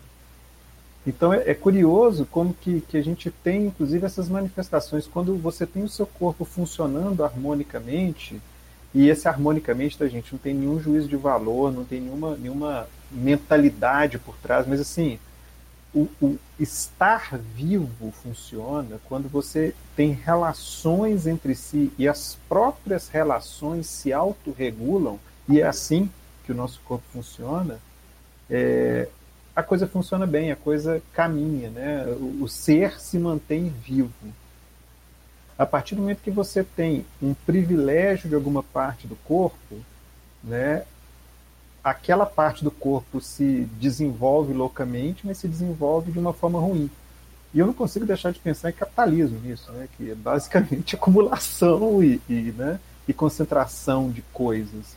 Então é, é, é, bem, sabe, essa coisa da formação radical, e, e o Cretil né, sempre coloca isso muito bem, e eu coaduno com a ideia dele, nós temos que ser radicais sim, de buscar a raiz, de buscar a essência das coisas. Né? E, e, eu, e eu, eu encaro isso muito mais como um recordar do que um aprender. Porque quando a gente é criança, né, quando você é lá um bebê, você quer experimentar tudo que está à sua volta. Você põe um monte de crianças junto, elas estão lá, sabe, interagindo umas com as outras e trocando coisa e brigando umas com as outras, mas é um ambiente em que você tem uma riqueza ali de, de, de compartilhamentos, né? E a gente cresce e fica bobo, né? A gente cresce e desaprende, a gente começa a aprender umas coisas que compartilhar é ruim, que sabe? Então eu acho que é muito mais um reaprender do que um nos formarmos, né? Eu acho que a gente tem é que nos desformarmos, a gente tem que tirar essas camadas que eles vão acrescentando e começar a recuperar aquela, aquela pureza, não no sentido romântico para a gente, mas aquela coisa da curiosidade, aquela coisa de enxergar o mundo e querer entender, de, de enxergar o mundo e querer assim, não, mas como será que isso funciona, né? E como que o software livre é bonito nisso, porque você vê né, como que funciona. Se você quer entender, você entende. Se você não quer, você quer só usar, você só usa também. Ele não te cobra nada no sentido pleno, mas ele te oferece muito. Então, acho que é, é, bem isso, sabe? A contribuição que eu, que eu tento dar é, é essa coisa mesmo da gente reaprender mesmo, a gente nos despir dessas coisas todas que a gente vai acumulando ao longo da vida e começar a voltar nisso, sabe? De vamos juntar todo mundo, vamos, vamos pensar junto mesmo, pensar coletivamente. Maravilha, chegou um companheiro aí do TC, né, que é o Luiz Fernando. Boa noite, Luiz Fernando, seja bem-vindo. É, não sei se você já estava acompanhando a live antes, né, mas o, o, o, o, TC que fez o convite a você, eu fico muito grato a ele, né, porque a gente quer trazer mais gente aqui para conversar nessa live, de, nessas lives de segunda. E hoje é, eu tenho uma pergunta é, que, enfim, em relação ao que o Rodrigo tem repetido, você também usou esse termo, e eu eu acho importante a, a gente voltar um pouco mais no, no, no, no básico, no fundamental da coisa, para o pessoal que está assistindo também saber o que, que é o conceito de comum. O pessoal não está acostumado com, com essa linguagem. É, vocês podem me ajudar a, a, a passar isso para o pessoal que está tá ouvindo a gente? E a outra pergunta que eu vou fazer é, na sequência, e eu acho que dá para emendar as duas, as, as duas respostas, é, a, ainda sobre o que o Rodrigo falou antes da live, que foi um papo que ele falou bastante coisas interessantes, e, e a relação entre culpa e solução, porque todos, é, é, o Cretil falou de capital, você falou de capital, o capital é culpado e a gente vai ficar só nessa. Não, o, cap... gente, o problema é X. Ah, mas o capital é ocupado. O que se faz em relação a isso, né? É o que eu sinto falta. É, se puder dar uma. uma a, enfim, falar um pouco sobre essa coisa da culpa dentro dessa cultura da, do comum.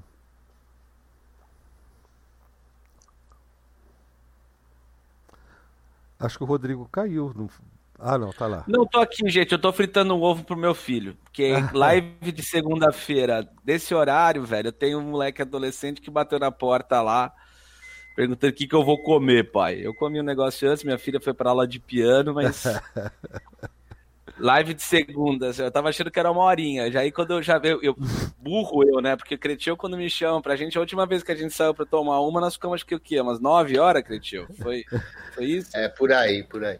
E, e, a conversa não acabou, hein? E a conversa não acabou, é. Ô, ô Rodrigo, então... eu não consigo mais ouvir falar em aula de piano sem lembrar do Cretil. O Cretil sabe por quê.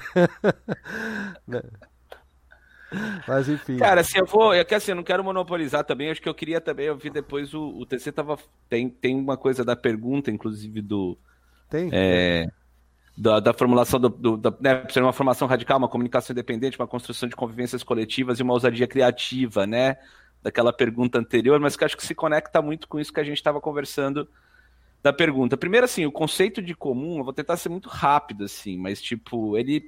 Você tem é, eu tenho um artigo, inclusive, que eu escrevi com o Sérgio Amadeu, que quem quiser se aprofundar, que chama né, aspectos introdutórios do conceito mesmo, que a gente faz um pouco uma genealogia acadêmica né, do conceito. E no livro, do, do, nesse segundo capítulo que saiu publicado, em outras palavras, que é também do meu livro, tem, tem um pouco essa tentativa de localizar algumas alguma, alguma coisa mais do ponto de vista acadêmico, né? É, mas o que, o que, que eu. Que, que eu só. Enfim, é, é até difícil dar só por um retorno, né? Mas um contorno. Mas, por exemplo, é, o, o, é, essa parte especificamente da, da, da que eu estava falando da, da Eleanor Ostrom vem dos anos 60, é, um campo de pesquisa sobre o, o, comum que nasce, inclusive, de um embate com um biólogo, que era o, o, Gar, o Garrett Hardin publica na Science, na revista Science, em 1968, um artigo chamado The Tragedy of the Commons, né, a tragédia do comum. E esse artigo ele é muito influente, ele, ele sai publicado lá e ele, ele meio que é um artigo que ele sustenta a ideia, que depois vai ser muito usada por muita gente e tal, de que diante do processo de sobrepopulação, ele é um neomalthusiano, cara, assim, ele está falando de um lugar que é, tipo, o, né, o planeta está cheio de gente, é, os recursos estão se exaurindo, é preciso fazer alguma coisa, e se deixar a coisa solta, vai dar ruim. Ele usa uma imagem, que é a imagem. Ele parte dessa ideia de que o ser humano é um ser auto-interessado, então é exatamente o oposto do que a gente estava conversando aqui, né? De que o ser humano é um ser cooperativo, potencialmente cooperativo. Parte da ideia de que o ser humano é um ser auto-interessado, que é uma coisa que nos anos 60 e 70 também vem com muita força, né? Lastreando ali as, teorias que vão dar no próprio neoliberalismo. E os caras falam, ó, se você pegar, se você for ter um pasto e você tem lá alguns pastores, cada um tem lá sua sua ovelhinha, se você deixar solto, cada um vai querer pôr mais, né? Todo mundo vai querer ter mais e mais e mais, vai, né? ninguém vai se satisfazer com ter uma, vai querer pôr duas, vai querer pôr três, e o resultado disso é a tragédia. Esse pasto vai se exaurir, porque vai estar sobrepovoado, vão, todas as abelhinhas vão comer toda a graminha e aí vai ficar todo mundo sem, né? Então, o cara usa essa imagem absolutamente torpe e simples, mas que ganha muita força. Isso, essa teoria da tragédia do comum é, é, se, se, consolida e justifica. Ele diz basicamente, ele fala, eu sei que a propriedade privada ela é problemática, mas é a única maneira de você, se você puser um dono, ele vai controlar. Né? E aí ele diz, esse dono pode ser tanto o capitalista, né, o proprietário privado, quanto o próprio Estado, que daí ele tem que conservar fazendo com um aumento do custo. Né? Você tem o, o custo de destruir tem que ficar é, mais alto do que o custo de preservar. Então, o cara. Né, então, e aí isso vai nascer daí, por exemplo, toda a lógica conservacionista dos parques, por exemplo, de conservação ambiental, essa coisa que tem nos Estados Unidos, né? Tira toda a população originária, que é quem protege, e faz daqui, cerca, né? E mantém aquilo, hoje a gente sabe, para reserva de carbono, né? Os caras poderem fazer isso no mercado de reserva de carbono. Então, isso aí está tudo na base de um pensamento que era essa ideia de que, então, o comum ele resulta em tragédia. E essa mulher, a Ostrom, lá na universidade dela, né, ela e o marido dela, o Vincent, eles falam, não, isso aí não está certo, e só que como é que a gente prova, né? Porque uma coisa é a gente provar, porque assim, a partir da discussão política, né, falar, oh, esse cara está errado. Agora, dentro das teorias econômicas, vários caras vieram tentando provar isso e defendendo isso a partir de modelos matemáticos, né? É, e tal. E aí ela, ela começa um processo de pesquisa muito forte, né? Que, que, que ela coordena a partir dali e que durante anos e anos ela vai fazendo análises empíricas, né? É, e então e ela vai propor daí um modelo de governança que é o modelo de governança do comum, né? Que ela chama de Commons Based, é, é o, é o é os, os, os, os é, é CPR, né? É Commons Pool Resources, né? São os, os, os, os, conglomerados de recursos comuns, né? E ela vai analisar como é que se dá isso. Então, ela no livro, é isso, bom, tem gente trabalhando nisso muitos anos, tal, e ela vai definir isso mesmo num livro de 90 chamado Governing the Commons, né? Que não foi Pra você ter uma ideia, nunca foi traduzido para o português. Então também é uma obra toda que, tipo, é, tá em espanhol, mas, por exemplo, é um, é um trabalho todo que não chegou nem sequer na academia no Brasil, assim, né? Não foi nem traduzido para o português o trabalho dessa mulher. É, e, e, óbvio, né? Isso é uma. Isso é uma. É que assim, é complicado falar, mas isso é uma teoria do comum, né? Uma perspectiva, mas ela é muito importante para. Porque vários autores vão dialogar com ela, né? A partir desse trabalho que a Ostrom faz é, e que, digamos, reatualiza o que a gente está falando sobre, sobre comuns. E aí tem um, tem um outro cara, que é o David Bollier, que é, um, que é um estadunidense também, no livrinho dele, que ele fala o seguinte: olha, o comum, todas as vezes que você tem né, um determinado recurso gerido por uma comunidade, por protocolos que essa mesma comunidade produz, é... isso é o comum.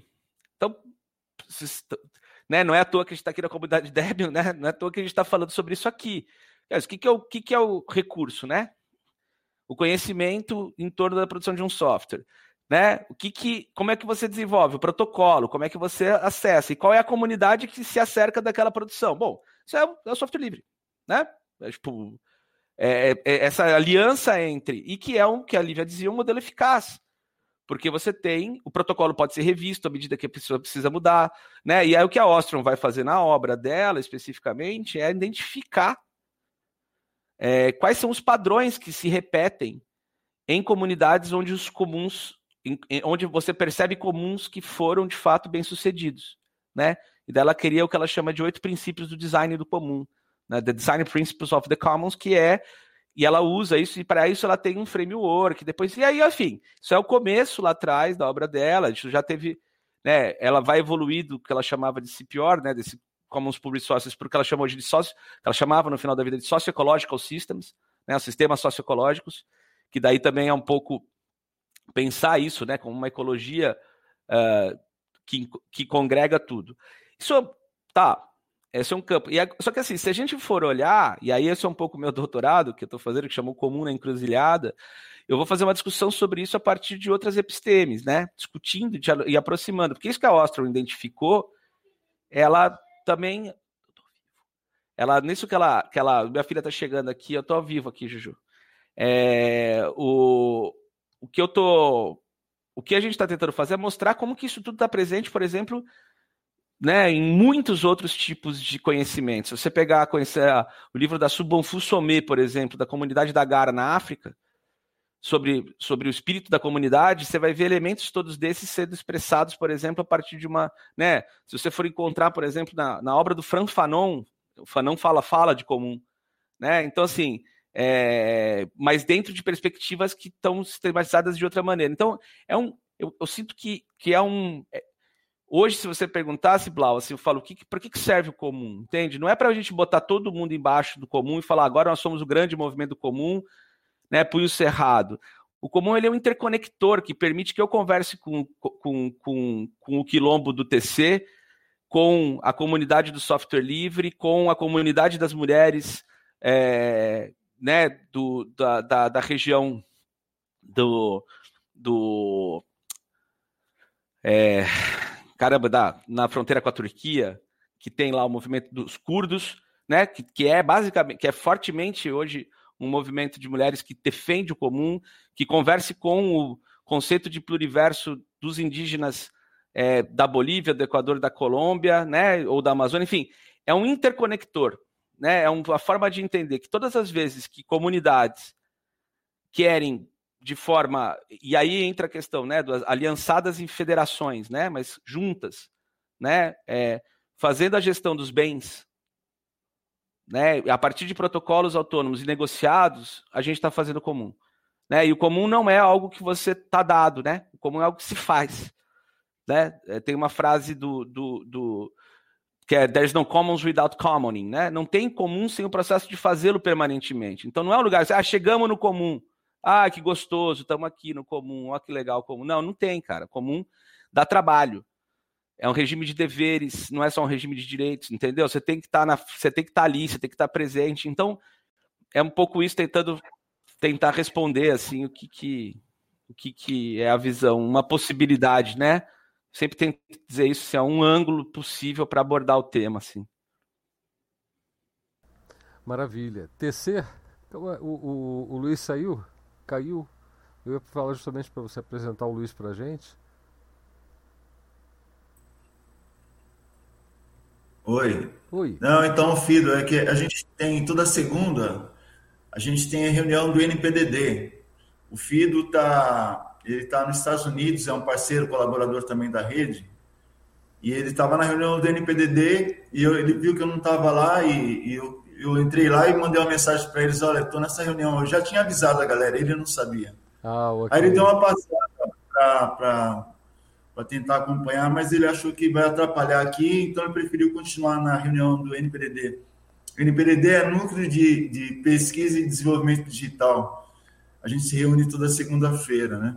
Bacana. É onde os desenvolvedores trocam as ideias, atualizam as conversas e tal. Eu queria dizer uma coisa, é, o, o Fred falou assim, que a gente tem que reaprender, né? Eu acho que essa palavra reaprender, ela é chave, assim, entendeu? E, e, acho que é uma coisa que faz parte da minha busca, né? Assim, de reaprender, aprender quem eu sou, né? Reaprender de onde eu vim, sabe? E é o que me orienta, né? Então isso me leva para minha ancestralidade africana, assim, por exemplo, de onde a gente tem tem elementos como, sabe, assim, uma concepção de mundo que diz assim nada para mim, tudo para nós, né? Sou porque somos nossa terra, nossa casa, nossa comida, nossas crianças. Fim, tá explicado tudo, mano. É curto e grosso, sabe assim, não tem um monte de teoria, tem muita prática, né? Eu, na década de 85, ainda em São Paulo, eu e Raquel Trindade, a gente, nós havíamos criado, dentro do Conselho da Comunidade Negra, a Comissão de Cultura, né? E um dia lá, ali no centro de São Paulo, no Antônio de Godoy ali, Paysandu, é, um amigo da Baixada Santista, marinheiro, já aposentado, me aparece com um garoto que chegou lá na Baixada Santista, no, no porto lá. Ele veio clandestino, escondido num navio de cargas. Saiu da Nigéria, de uma aldeia, e entrou no navio e veio parar aqui na Baixada Santista, e de lá em São Paulo, onde eu estava, dentro do Conselho da Comunidade Negra. E esse menino, 17 anos, o nome dele era Tala, entendeu? Ele mal falava o inglês, que é a língua oficial da Nigéria, e falava muito mal inglês, né? E o Messias conseguia traduzir um pouco das coisas que ele dizia. Mas o menino é muito triste, eles estavam tentando achar um jeito de ajudar esse menino, né? Refugiado. Aí eu olhei para ele, uma profunda tristeza no olho dele, né? E, e, eu tinha alguns tambores lá. Aí eu peguei um tambor e mostrei para esse menino, né? Depois de algum tempo que ele estava lá. Ele já brilhou o olho, logo já se dirigiu para o tambor. Né? Eu falei para ele, toque, né? Imediatamente ele começou a tocar, sabe? Eu peguei o tambor fiquei tocando com ele. Tocamos, tocando, ele começou a fazer uns ritmos e a gente começou dialogar tocando tambor, sabe? Bastante tempo. Aí disse para mim, ajuda a dizer para ele que eu quero que ele cante alguma coisa do, do lugar de onde ele veio. E ele cantou uma música assim, que era assim, eu, eu, você espera pegar um tambor para reproduzir aquele Por momento? Por favor.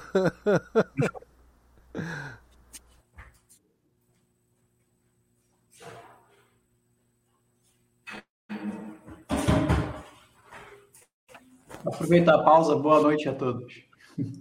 É, o tambor me ajuda a falar melhor. E a música era assim, né? E a mi ojo erere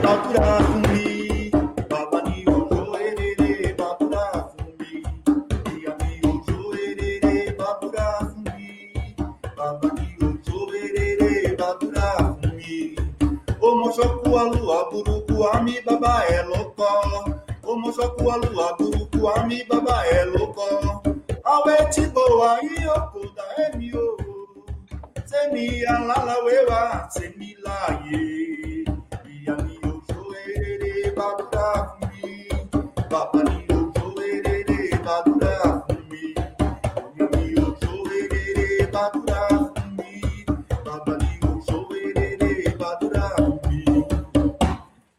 Era mais ou menos isso a música. E nós cantamos essa música durante muito tempo. Aí eu peço para o Messias, diga a ele que eu quero que ele traduza essa música. O que, que essa música está falando? E conseguimos chegar na seguinte tradução. A letra diz assim: Na casa de meus pais, e casa na concepção africana, e pais, casa e pais, pai e mãe. Né? Casa é o território onde eu existo, é o meu lugar, meu território. Meu território, ele começa no meu corpo. Eu. Então, na casa dos meus pais, eu aprendo. E pais é tudo aquele que eu me reconheço neles, o que se reconhece em mim. Não são só os biológicos nossas crianças. Não tem meu filho, não tem minha casa, sabe? Não tem minha comida, é nossa comida, nossa casa, nossa terra, nossos, nossas crianças. Né? Então ele diz: na casa de meus pais, eu aprendo tudo o que é preciso para compreender quem eu sou. Eu. Quem eu sou. Não importa onde eu esteja no mundo, eu vou estar bem se eu estiver com a casa dos meus pais dentro de mim. Eu carrego esses valores aonde eu estou. Então, qualquer lugar do mundo que eu tiver com o meu território, que é meu corpo, é meu território também. Então, não tem não tem bloqueio no mundo. O mundo é o meu território. Sabe? Todo mundo que se reconhece em mim, ou que eu me reconheço nele, é meu irmão, é minha família, não tem problema. Não é num lugar específico, geográfico, medido, com fronteiras. Né?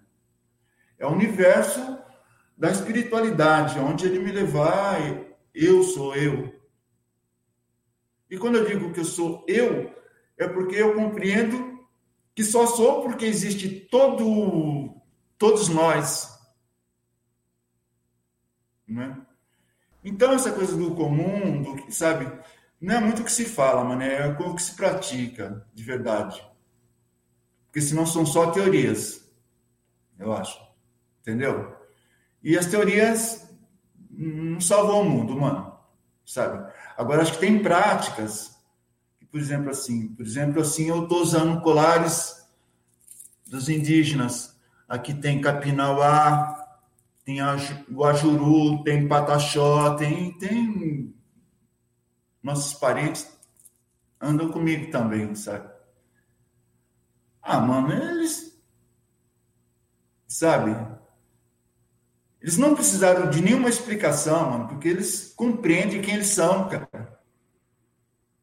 Saca? É isso, nós perdemos a conexão com nós mesmos. Isso que esse sistema fez, eles, eles nos sequestrou nossa alma. Entendeu? E a gente segue querendo ir pelo caminho deles. Em, em 2004, o, o, Rodrigo já devia estar nesse rolê, é, deve se lembrar, o Cláudio Prado tal, vem lá da, da, do Ministério da Cultura, né? a gente conheceu a Fisley, porque eu fui lá para o Fisley para. A gente era parceiro do pessoal lá do Sul, né? E, e aí, nesse ano, estava o Cláudio Prado lá. Pensei que o Gil estaria lá e a gente levou um CD para entregar para o Gil para discutir sobre a lei Rouanet, que a gente achava que era uma, mais uma lei falava que é política pública, mas ela só privilegiava alguns, né? A elite da cultura, a elite branca da cultura brasileira, né? Entendeu? Então a gente queria debater isso com o Gil, discutir política pública. Gil não foi, foi o Cláudio Prado, a gente entregou o CD para o Cláudio Prado, falou, pô, a gente queria conversar com o Gil, você não entrega isso para ele, ver se consegue amar para a gente conversar e tal, entendeu? E aí veio para cá, começa a conhecer a Tainã a partir daí, né? Aconteceram um monte de coisas nesse, nesse episódio aí, inclusive a transformação do projeto que era BAC, Base de Apoio à Cultura, virou Programa Cultura Viva por conta do questionamento que a gente fez para a BAC, que tinha a proposta de construir um prédio. Tem, vocês podem ver aí no, no Balbáxia, procura BAC, BAC, Base de Apoio à Cultura, BAC Tainã no Balbax, vocês podem encontrar aí, Balbax, eu deixei endereço aí, balbax.mocampus.net. Inclusive, Fred, para você, conheça algumas ferramentas, algumas iniciativas de autonomia. E vou te falar agora por que, que a gente chegou nessas soluções aí, por que, que a gente buscou isso, né? Ou seguimos buscando, né? Porque Cláudio Prado é, telefona um dia aí e fala assim, olha, tá vindo um camarada da Google então, porque a Google, Google devia ter três anos de idade, assim, era, um, era uma criança já obesinha, né? Ela já tinha gordurinhas, assim, né? De, de, de dólares no, no bolso, né? E então estava rolando um namoro do Ministério da Cultura com a Google, né? Aí ele diz assim: olha, tá indo, chegando um cara da Google aí, tá no Brasil, e perere, perere. A gente não pode encontrar com ele aí na, na, na Tainã para ele conhecer a experiência de vocês porque eles já ficaram meio impressionados com a nossa é, autonomia tecnológica, assim, vamos chamar assim. Entendeu? Ah, legal, traz esse cara aí, tá, tudo bem. Aí eu começo a perguntar assim, o que, que é Google? Por que, que tem esse nome, Google? Vocês já se perguntaram? A maioria das pessoas não sabe. Entendeu? Mas nós estamos em 2004. Aí eu vou ver que a Google, ela foi tirada, essa palavra Google veio do Google, que é o símbolo matemático do infinito, aquele oito deitado. A representação matemática do Google é o 1 seguido de 100 zeros. 1 com um zero é 10, com dois zero é 100, com três zero é mil, com quatro é 10 mil, com 5 é 6 mil, com 6 é 1 milhão. Com 100 zeros, que número é esse? É impronunciável. Então a Google é, traz um nome, essa ideia de infinito. Aí, falou, mano, quem está querendo ter domínio sobre o infinito só pode estar aliado com o capeta. E chegou aqui, camarada, e os caras cara nunca esconderam, né, TC? Porque não esconderam, no nome deles. Está no nome deles. Você está me entendendo? Aí chegou esse camarada aqui e tal, para ele, é, meu, mas nós não gostamos do capeta também, mano sabe? Não queremos nada com isso. O pessoal do Ministério da Cultura desacreditou que saiu um negro da Google, veio aqui na Vila Bela, na periferia de Campinas, e levou um esculacho. Entendeu? Veja vocês, e olhe, isso foi em 2004, nós estamos em 2021, e todas as universidades públicas são conveniadas com a Google. Então, Fred, para te responder, você vai ver um monte de coisa que a gente fez aí. Inclusive, sabe assim, a gente está carregando assim, né, aqui a gente tem um data center super bem estruturado, porque a gente sabe que a questão da infraestrutura é a chave para a gente poder garantir nossa autonomia, entendeu? Nós estamos aqui usando o JITS, mas usando o servidor dos desenvolvedores do JITS. Nós rodamos o JITS dentro da nossa plataforma aqui, dentro do nosso data center, sabe? O Balbaxia é uma rede que tem um acervo monstruoso, sabe assim, entendeu? De comunidades. Tá toda a produção, sabe assim, entendeu? De, de conhecimento, de memórias, sabe? De muitas comunidades. Tá, tá tudo rodando aqui de dentro. Esse menino que saiu aí, o Fido, né? Ele tem contato com, com, com uma frente lá da, da Universidade de, acho que de Oxford, né, na, na Inglaterra, e me convidou para uma live que eles iam fazer internacional é, com pessoas, através de uma pesquisa que é feita de uma professora lá da, dessa universidade de Oxford. Ela faz uma, um trabalho, publicou coisas sobre é, a hegemonia, sabe assim, da comunicação, da internet, de, de, das redes, né? E, e, ela busca iniciativas que se, se contraponham a esse modelo de, de dominação que paira no planeta, né? E chamaram a gente para participar de uma live. Eles iam usar o Zoom. Aí eu falei, eu provoquei, falei, ah, mas a gente pode rodar aqui. Segura a onda? É, mano, correr, você corre isso com eles, você não quer correr isso com a gente, mano. Para isso vocês não perguntam, só clica lá e entra, mano. Não pergunta se é seguro, entra lá. E já está desconfiado que aqui pode não segurar a onda. Né, meu, por causa da minha cara? O que, que é? Qual que é o receio?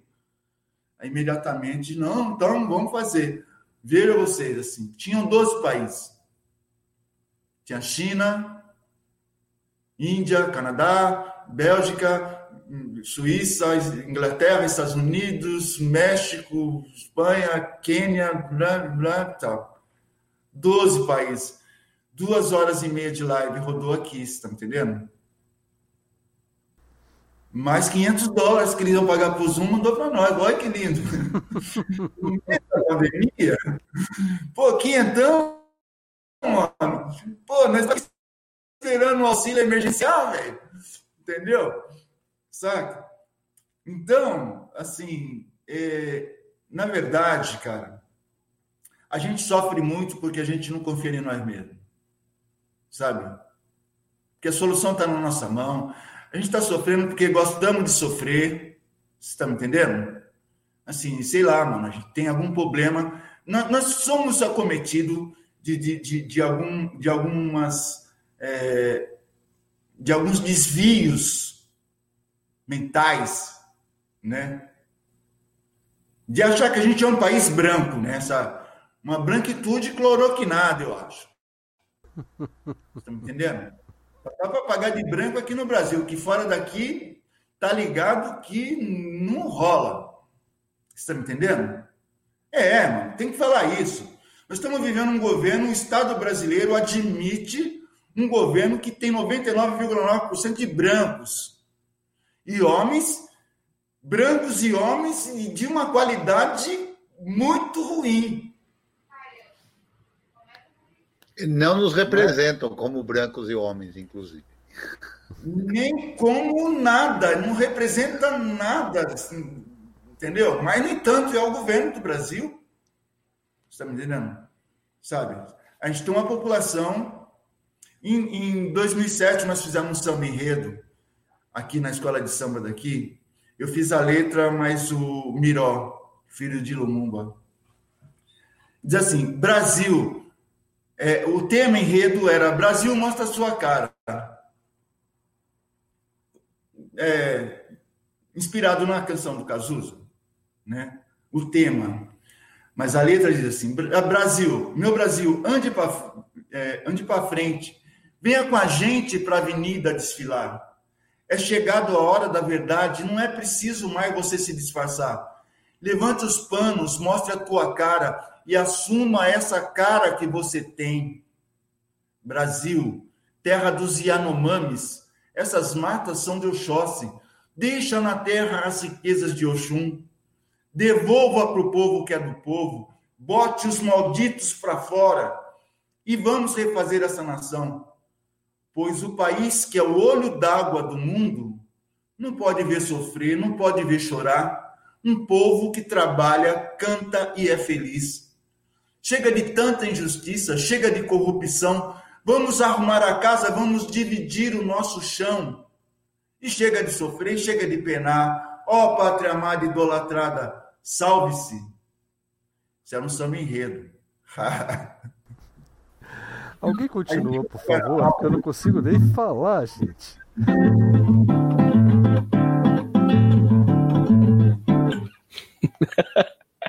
Opa, cadê esse violão? Eu tava, eu tava aqui, ó. Quando você começou a tocar, eu peguei o violão aqui, que era pra te acompanhar no tambor aqui, ó. Ah, mas eu vi aí. Você podia acompanhar esse samba aí também. Pô, que legal. Entendeu? Essa, você estava puxando lá a batida do, do tambor, a música, eu falei, vou pegar o violão aqui, a gente já faz um som já. Pois é. O Gil falava uma coisa assim, né? A felicidade do negro é uma felicidade guerreira, você tá me entendendo? Nós temos vários sambas enredo, assim, e não tinha muita cara de samba enredo, né? Porque a gente sempre estava hackeando o carnaval da cidade, porque aquela coisa do carnaval também, sabe, assim, entendeu? Em fevereiro, sabe? A gente quer tocar tambor, sabe, assim, entendeu? Mas a gente quer lutar também, sabe? Para fazer as coisas, o mundo ficar mais do nosso jeito, sabe? Entendeu? Então a gente, quando ia para o carnaval, a gente sempre ia com, com propostas assim.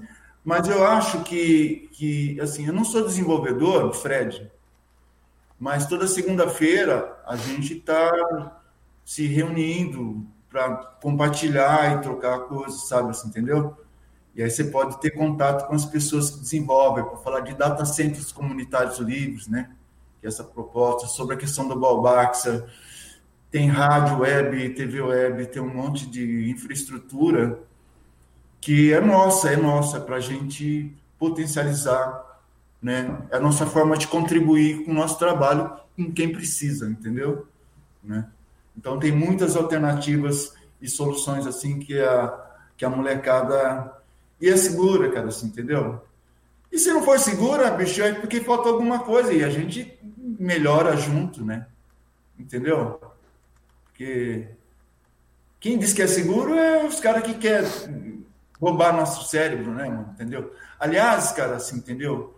É uma coisa tão preocupante, porque hoje é, a Dudinha tem cinco anos, fez cinco anos semana passada filha de um menino que é tecladista, estava até aqui agora de pouco no ensaio que teve aqui. E aí, Dudinha saiu do carro, eles estavam indo embora um dia, depois de muito tempo aqui, já era quase meia-noite e tal. Ela pediu para sair do carro, porque ela tinha esquecido de me contar uma coisa. E entrou correndo aqui, me chamando, TC, TC, esqueci de te contar uma coisa. Ela não tinha cinco anos ainda. Aí ela falou, ah é, o que, que você quer me contar? Essa noite eu tive um sonho. Falei, caramba! Parecendo, né? I have a dream, né? Falei, pô, ninguém vai, vai tirar minha cabeça agora, né, mano? Essa noite eu tive um sonho. uma criança de quatro anos. Falei, é, o que, que você sonhou? Ah, eu sonhei com fulano e tal. Fala de um personagem que ela acessa no celular. Ela domina celular. Aí ela disse, eu sonhei com fulano e eu tenho medo dele, comecei a ver bicho na parede e eu não consegui dormir mais direito, né? Falei, ah, para de assistir essas coisas que você fica assistindo. Se assistiu Quiricu, a menina que sabe do laço de fita, você já viu aquele livro? Comecei a semente que veio da África, comecei a falar de referências que me veio na cabeça na hora, né? Muitas eu já passei para ela, sempre mando coisa para ela ver. E falei, mas lembra daquela música que eu te ensinei? Eu não tenho medo, eu não tenho medo, eu saí da mata de manhã bem cedo. Touro e cavalo bravo não se amansa, touro e cavalo bravo não se amansa. Eu não tenho medo, eu não tenho medo, eu saí da mata de manhã bem cedo. Bom, foi embora cantando essa música, entendeu? E eu fiquei aqui pensando, mano, esses caras estão roubando o sonho das crianças e estão criando nas crianças uma memória artificial. As crianças sonham com aquilo que ela vê o dia inteiro, sabe assim. Nós fizemos uma live dos quilombolinhas no aniversário da Tainã, foi dia final de dezembro, é dia 21 de dezembro é o aniversário da Tainã, mas teve uma semana de live, né, porque não teve festa desse ano aqui presencial. E aí teve o dia dos quilombolinhas, que é uma iniciativa que a gente tenta pensar as referências e a educação de crianças negras, principalmente. Entendeu? Que ela não tem referências dentro das escolas que elas passam. Entendeu? E aí teve a live deles. Então a gente se reuniu para dizer como que ia ser, o que eles queriam fazer e tal. E aí eu comecei questionando eles. Primeira pergunta que eu quero fazer para todo mundo: quantas horas e merda vocês ficam com o celular na mão? Dia. E aí, depois de muito debate ali, que todo mundo começou a querer escorregar, entendeu? mas a média é 6 a 8 horas dia de celular na mão.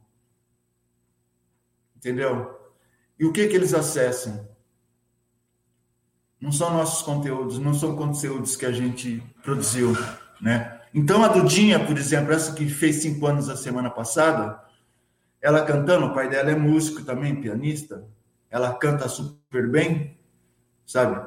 O repertório dela tem 20 músicas de filmes, de desenhos americanos que ela assiste. Tem algumas que é japonesa, ela canta em japonês e ela canta em inglês. Você vê ela cantar em inglês, você não fala que ela é nascida no Brasil. Parece que ela nasceu no Harlem.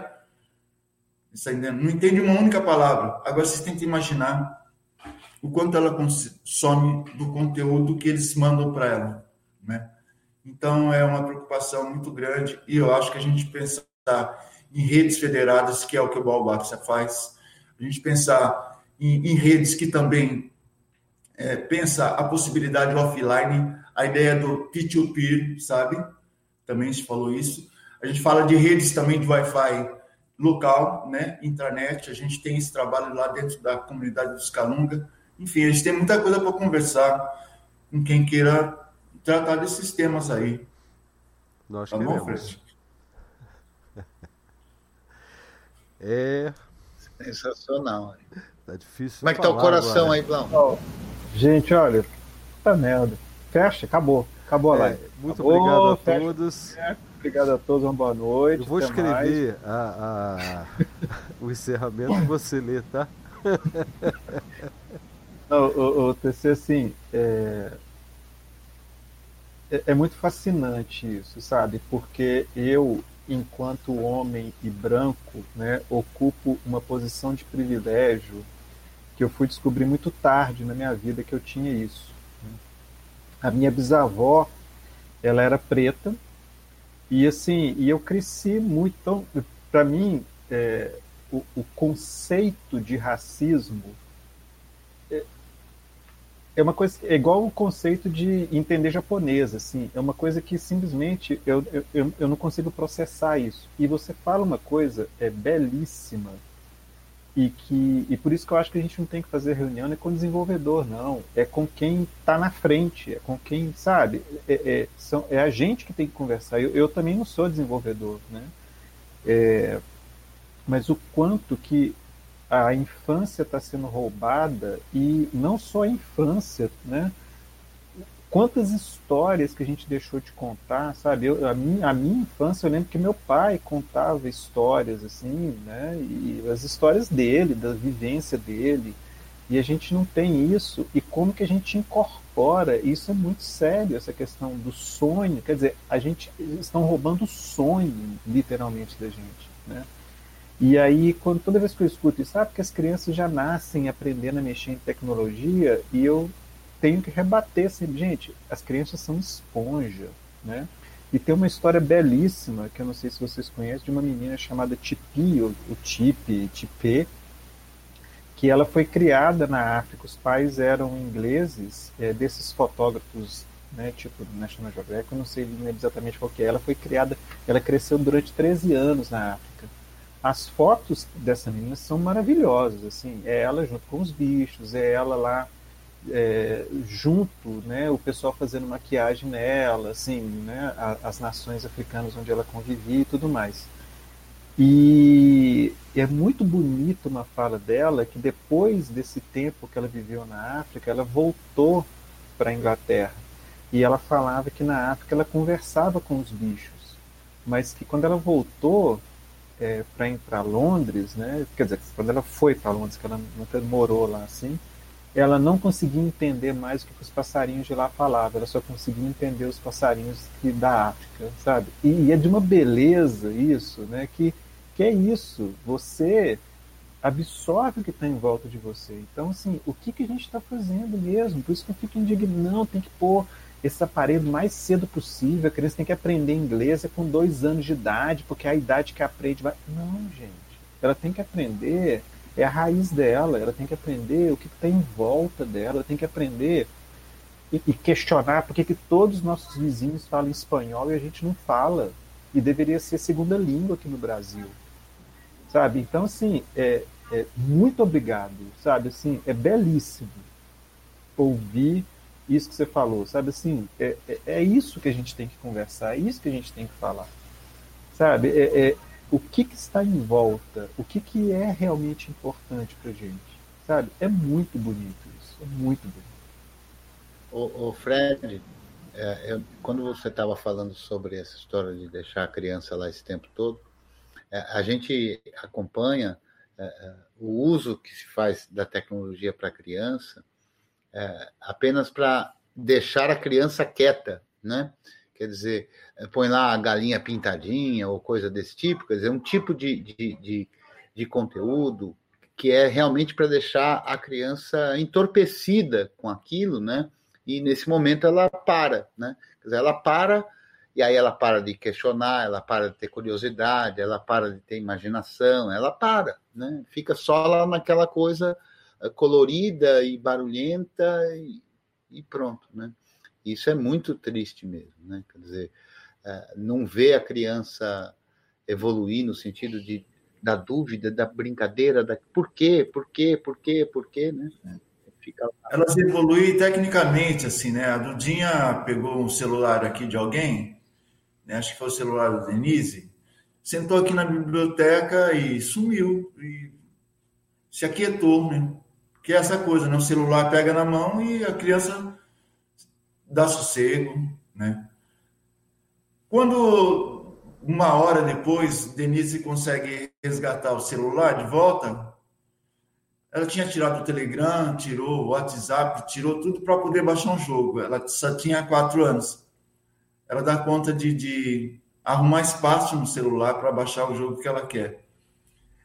É, se a gente apresenta uma história, qualquer ferramenta para elas, para as crianças num celular, entendeu? Antes da gente perceber, ela já descobriu outras 10, que nem a gente conhecia. Elas andam muito rápido nisso, caramba. E os caras sabem disso. Os caras sabem disso. Então, eles conduzem as crianças para onde eles querem, cara. Você está me entendendo? Você não, é, não é só uma coisa que, que, repete igual. Você falou de galinha pintadinha, nenhuma criança vai falar galinha pintadinha, eles vão falar de 200 outras coisas. Galinha pintadinha não aparece. Isso daí já virou. Essa página já não tem mais para as crianças, você está me entendendo? Não dá tempo da gente oferecer nada para elas, porque elas acessam antes da gente, cara. Você está me entendendo? Não dá para saber até onde as crianças vão. E está tendo hábitos já adolescentes é noturno. Sabe? Então, amigos, é, uma mãe que tem dois filhos de, de, de 13 e 15 anos, uma filha e um filho, entendeu? Começou a tentar ter controle sobre o tempo de uso do celular. E ela botava uns bloqueadores. E eles conseguiam desbloquear. Sabe? E ela descobria assim, não, mas eu bloqueei, então ficava tranquila, porque eu botei um bloqueio no, no troço. E pegava os dois de madrugada com o celular ligado, assim, entendeu? Aí ela mudou a tática, falou assim, bom, então você vai fazer um curso de alguma coisa que você me ajuda. Ela, ela costura roupas, né? Entendeu? Então, eles estão trabalhando junto lá. Um, um faz a arte gráfica, o outro cria outra coisa, sabe? Entendeu? Um tira foto, outro edita, faz vídeo, desfila, enfim, né? Botou eles para trabalhar um pouco com a tecnologia para eles não ficarem isoladamente usando a tecnologia, né? Mas é, um, é, é, é um, uma realidade que a gente tem que se preocupar com ela, porque ela está numa escala que a gente nem imagina. Faz parte desse pandemônio que, o, que nós estamos vivendo aqui, né? Para além da pandemia, sobrou pandemônio, tudo de uma vez, né? Entendeu? Mas tem mais isso daí que eu acho que é legal a gente botar atenção nele. Né? Eu estava ouvindo você falar aqui, TC, pensando no Chico, meu filho. Eu estava conversando com, com, o João Brandt, que é um parceiro também querido, né? Que a gente fundou lá atrás, lá no Intervozes. E essa coisa de, de regulação de conteúdo, né? Que a gente conversava sobre quando tinha, né, coisa própria discussão da, das alternativas da televisão, né, quer dizer, o negócio ficou tão, tão longe, né, cara, assim, a gente lá no começo também das discussões, eu lembro do Nelson, lá da RNP, falando, né, o percentual, por exemplo, de presença de conteúdos em língua portuguesa na web global. Era uma questão já, não dizimou a língua, né, dizimou a língua portuguesa, assim, sendo, tipo, é, assim, volume, né, percentual mesmo, assim, na época era baixo, hoje, então, Assim, tipo, é, é inacreditável, né? Assim. Mas enfim, eu estava pensando uma coisa aqui que é sobre esses mecanismos, né, de, de, de, de captura. Né? O Fred levantava lá atrás, né? Quer dizer, a gente está aqui discutindo comum, né? está discutindo corpo, ancestralidade, memória, né, como terreno comum, território, né? E, e eu vejo meu filho, por exemplo, habitando um metaverso, que é o Fortnite, por exemplo, em que todas as relações, todas as relações internas são relações competitivas, né? Porque é isso, né, cara? É um Battle Royale, né, cara? Então, assim, você cai 100 pessoas numa ilha e só um pode sobreviver. Então, não tem nada de cooperativo. É tipo, é, o cara tá a cada 20 minutos jogando um Lost, a cada 20 minutos no limite, sacou? E assim, e para ser bom, o máximo de cooperação que ele vai ter que construir é entre o parceiro, ele um parceiro, ele um quarteto, mas para dizimar o outro, né? Outro dia ele veio com um papo para mim falando assim: não, porque isso aqui é uma variação do Macaco 47. Cara, assim, ele conhecia todos os, todos os universos de armas que você pode imaginar, a cultura da arma, né? Aí você vê o cara, o presidente da República fazendo arminha, a galera toda falando, pô, querendo uma arminha, entendeu? Porque assim, você cresce e, e, é uma parada louca, porque além de tudo, é uma negociação. Porque eu lembro, pô, quando eu era moleque, tinha os bonequinhos, né? Falcon, tinha umas coisas que você queria comprar um boneco, se fosse gringo que viesse, assim, tipo, os moleques custava caro pra caralho, assim, eu fazia, né, um bonequinho. Agora você tem a coisa das skins, que são as formas que você veste o personagem, né, cara? Uma skin no Fortnite custa 40 reais, cara. E o cara fica ali pedindo dinheiro pra avó, entendeu? Assim, de presente de aniversário, uma skin, porque ele quer jogar com o corpo de um, saca, de um rapper ou de um funkeiro que lançou a skin. Agora o Neymar estava lançando a skin dele no, no Fortnite, com 10 mil variações que você pode comprar e aparatos. E, e os caras criaram um modelo de negócio de dependência, quer dizer, isso tudo. Vou criar uma para mim também, viu, mano? Vender a 10. Ô, velho, você tem que fazer a tua mesmo, eu vou jogar com a tua. Até porque tem uma coisa que é o seguinte: as skins que são boas, as skins boas, TC, são as skins dos caras mais magrinhos, entendeu? Eu já não dá, entendeu? Porque eu sou alvo fácil, entendeu? É, com a minha pança que eu tô, gordinha, assim, ó, os caras ficam, eu fico alvo fácil. Agora você, velho, tipo, baobazão, assim, ó, os moleques vão tudo, vão fazer isso aí. Fala com, fala com o, fala com, com a galera do, dos meninos lá da, lá de Olinda, de Recife, lá que os caras estão fazendo jogo, tudo, né? Falar com Ruiz, o é, brasileiro, é. Tal, os caras estão tudo fazendo. É. Jogos de fato. É, puta, sensacional, né? Mas é que eu tava falando sobre isso porque complementando um pouco, né, da própria experiência de, de como que é, são metaversos distópicos, né? Se a gente está falando sobre uma cultura que a gente quer construir, uma cultura, inclusive de uma afetividade, né, de uma, por exemplo, presença, né? A gente está falando aí de uma coisa em que o corpo é, foi completamente sequestrado, né? No sentido da, da, da você nem é você mesmo, né? Você interatua. Tudo bem que isso a gente sabe que essa coisa o ser humano sempre teve, né, meu? Se vestir, se né? fantasia, tudo tá tudo aí, né? Não é também assim, ah, puta que, né? Não, não tô aqui para fazer nenhum discurso é, nesse sentido. A gente sabe que é tudo parte de um processo de fabulação também, de construção, mas é que o que há é que não há uma criticidade, né? Eu vejo, por exemplo, nenhuma escola, por exemplo, trabalha, nem escola trabalhar um pouco isso de perspectiva crítica, né? De construir que, que é, ou usar, inclusive, desse ambiente que os caras estão habitando como um espaço, inclusive. E essa coisa das tecnologias, né? A gente estava falando, por exemplo, enquanto eu estou me comunicando, a gente está se comunicando, os caras estão usando o Discord, né? Os canais. É, para fazer comunicação, né? E aí ele estava falando, pô, a escola dele botou tudo no, no Google é, como você estava falando, né? Quer dizer, tudo no, no, no ambiente digital que o Google criou para gestão escolar, né? Só que a galera fica conversando no Discord, né? Canais próprios tal. E ele falou, meu, se a escola quisesse convencer a gente a, a entrar em algum lugar para assistir aula, eles deviam, estar no, eles deviam estar no Discord. Porque é lá que nós estamos conversando, sacou? E, e, e, e, tem uma coisa, por exemplo, de até de culturas né, de uso, né? Ele veio outro dia com uma versão agora do navegador do Opera, que é uma versão exclusiva para gamers. Eu nunca tinha visto assim, né? Então ele, ele usava muito pouco, é...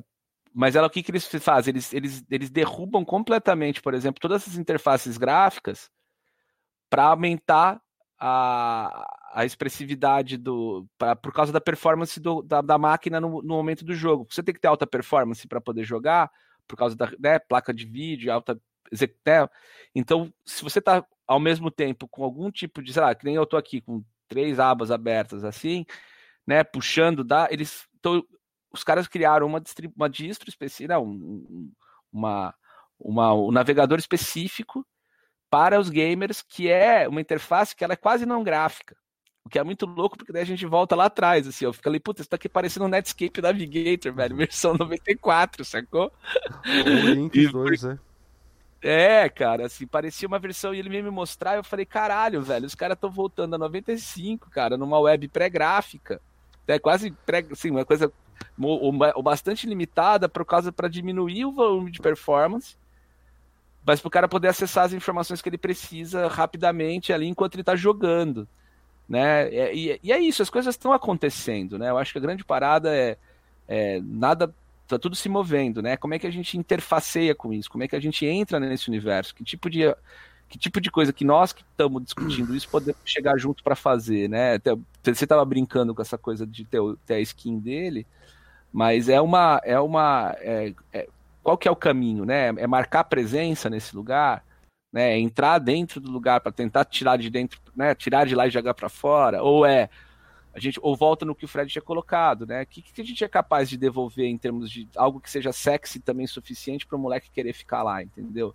De um jeito que a, que a Dudinha queira também acessar e curtir aquele conteúdo, sacou? Assim, como é que a gente vai fazer de um jeito que, que, que também é, gere atenção, né?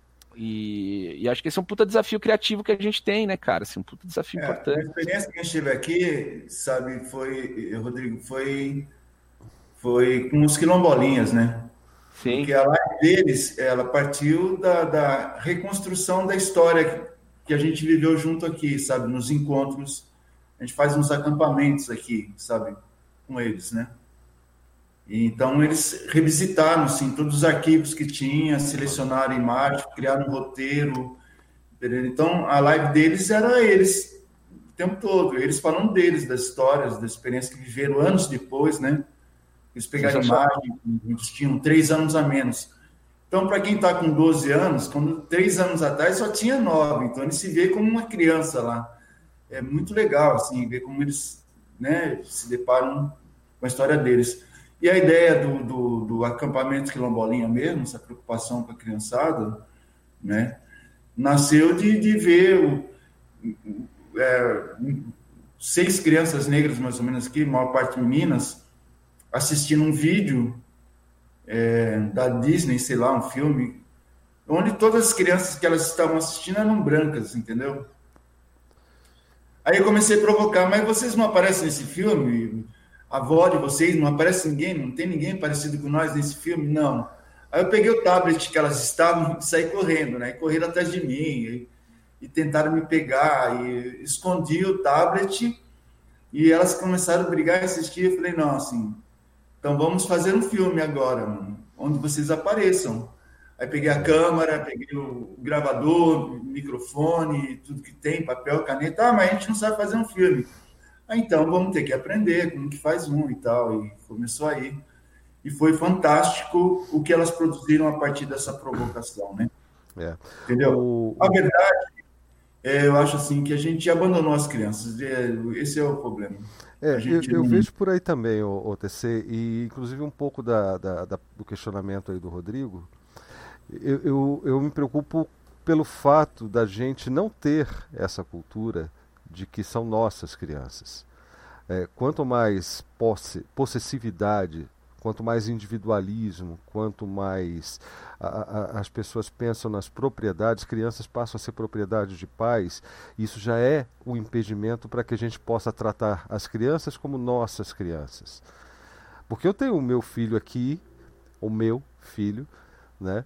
e, e a gente faz parte de uma comunidade um pouco mais dispersa do que as comunidades que a gente está vendo aqui, por exemplo, demonstradas pelo TC, onde existe uma relação entre as pessoas. A comunidade que a gente está inserida aqui é o município, é o bairro, e, e são dispersas, não, não, há, uma, não há um elemento de, de, de coesão, só há elementos de separação entre nós. Então, eu chegar para uma criança da escola do meu filho ou para chegar na, na, no filho do meu vizinho e falar algo sobre ele, eu estou sendo ingerente, eu estou interferindo na educação, que é direito exclusivo do pai que é proprietário daquela criança, de uma certa forma. Não de fato, né? mas é, se porta como um proprietário. Então não existe o conceito de nossas crianças. A menos em situações como, como eu estou vendo aqui no caso do TC, que ele está demonstrando para a gente, e isso me emociona bastante, TC. Mas onde você cria um espaço de comunidade. Por exemplo, nós aqui no, no DebXP que somos apenas um projeto em torno de em torno de, de uma série de ideias que não eram nem para ser o que são hoje, né? Inicialmente era só para compartilhar nerdices com as pessoas, essa coisa de escovar bit no seu sistema operacional e tudo, e foi se transformando, é, eu ouso dizer, num pequeno movimento político emergente, vamos dizer assim. Porque é o que a gente faz o tempo todo, já há muito tempo, é política o tempo todo. E esse tipo de política, né? essa política onde todos participam, onde todos são uma comunidade, a ideia da comunidade, tentar resgatar valor de comunidade, do, da, do comum, do, do, da responsabilidade de cada um, especificamente no software livre, mas além é, é, também em termos de sociedade, transferir isso, o pensamento crítico, olha essa coisa toda. E eu estou compartilhando com a comunidade já há três semanas o meu filho. é engraçado dizer isso, porque o que o Cretil falou é verdade. É, é para a criança ficar quieta, essa tecnologia toda. E o que o TC falou da evolução, eu, eu digo que essa evolução que você falou, TC, é a evolução no sentido do usuário. Usuário, usuário de drogas mesmo. Sabe, aquele que é Sim. manipulado, aquele que é controlado. E já faz um tempinho, é, espontaneamente, por natureza, por identificação com certos valores, eu, com o Carlitos e minha filha também, que agora já é maior de idade, eu venho fazendo com ele aqui esse tipo de questionamento. Estou obrigando o moleque a, a, questionar as coisas que ele, que ele é, recebe de tecnologia, né? e ele gostava do eu já comentei aqui ele coment, ele gostava do gosta ainda do, do Minecraft porque é um jogo divertido é um jogo de certa forma até criativo e não vejo diferença entre o Minecraft e um Lego até por ambos serem proprietários né mas já faz um ano faz um ano mais ou menos aí que, que ele está lidando com o, o Minetest que é o programa livre né e ele está adorando e tudo, e ele está adorando principalmente a possibilidade de poder mudar o jogo, hackear o jogo, utilizando a linguagem Lua. Então, o contato que ele está tendo com tecnologia hoje, a partir. Especificamente, eu vou, vou situar vocês o que, que, tem acontecido essas três semanas, né? É, é que ele está descobrindo que a tecnologia que ele tem acesso pode ser controlada por ele. Então, uh, ele, ele fez uma arte aí muito feia há, há, há três semanas. É, brigou comigo, brigou com a mãe, e eu coloquei uma série de restrições para ele em relação ao horário, o uso da máquina, o uso do computador, o uso do assistir vídeo, não sei o que, o horário da aula. Aí beleza, ele entendeu, Aí não deu meia hora, eu falei aqui, tem, tem como você me ensinar a fazer aquelas coisas que você faz aí no seu computador, para dar aqueles alertas, aqueles alarmes, né, e mostrar e tal. E isso já virou uma brincadeira entre a gente, ele, ele se interessou demais aprender a programar em Shell, não é coisa bonitinha, viu, Rodrigo? Não é coisa sexy, como você estava falando aí, né? É, é, é aquela coisa de é, é, é crua de você, diante de um terminal, tela preta, letrinhas, você ter que se expressar em termos de código. Entendeu? E isso, a gente já, teve, já fez três lives aqui, ou, desculpe, dois é, duas lives e um vídeo dele aprendendo a programar em Shell. E é divertidíssimo, inclusive. E, e é uma forma de compartilhar. Eu, eu, eu e é espero... é justamente divertidíssimo, justamente porque ele, com 10 anos. 10 anos, é ele, isso é, ele mostra o crítico, ele está à vontade porque se trata do pai, né? Mas, por exemplo, na aula mesmo que eu estava assistindo hoje, o Blau estava explicando variáveis, né? E, e, na analogia que foi utilizada, ele, para explicar variável array, usou como analogia aquela forminha de gelo, né? E aí, quando o Blau foi escrever, aí o Blau foi escrever, bom, então vamos colocar aqui na bandeja, né? Aí aqui, zebra, gato, cachorro. Aí ele soltou assim, bom, eu, eu, eu não entendo como é que você vai botar um gato, uma zebra, é, numa forminha de gelo, né? Mas tudo bem, não vou questionar. Dizer, então fica super divertido, porque tudo que ele não faz é não questionar, ou seja, ele questiona tudo, né? É, é, e ele é muito espirituoso, né? Então fica super divertido, mas eu acho que é também, ao mesmo tempo, porque veja, não é um curso para crianças.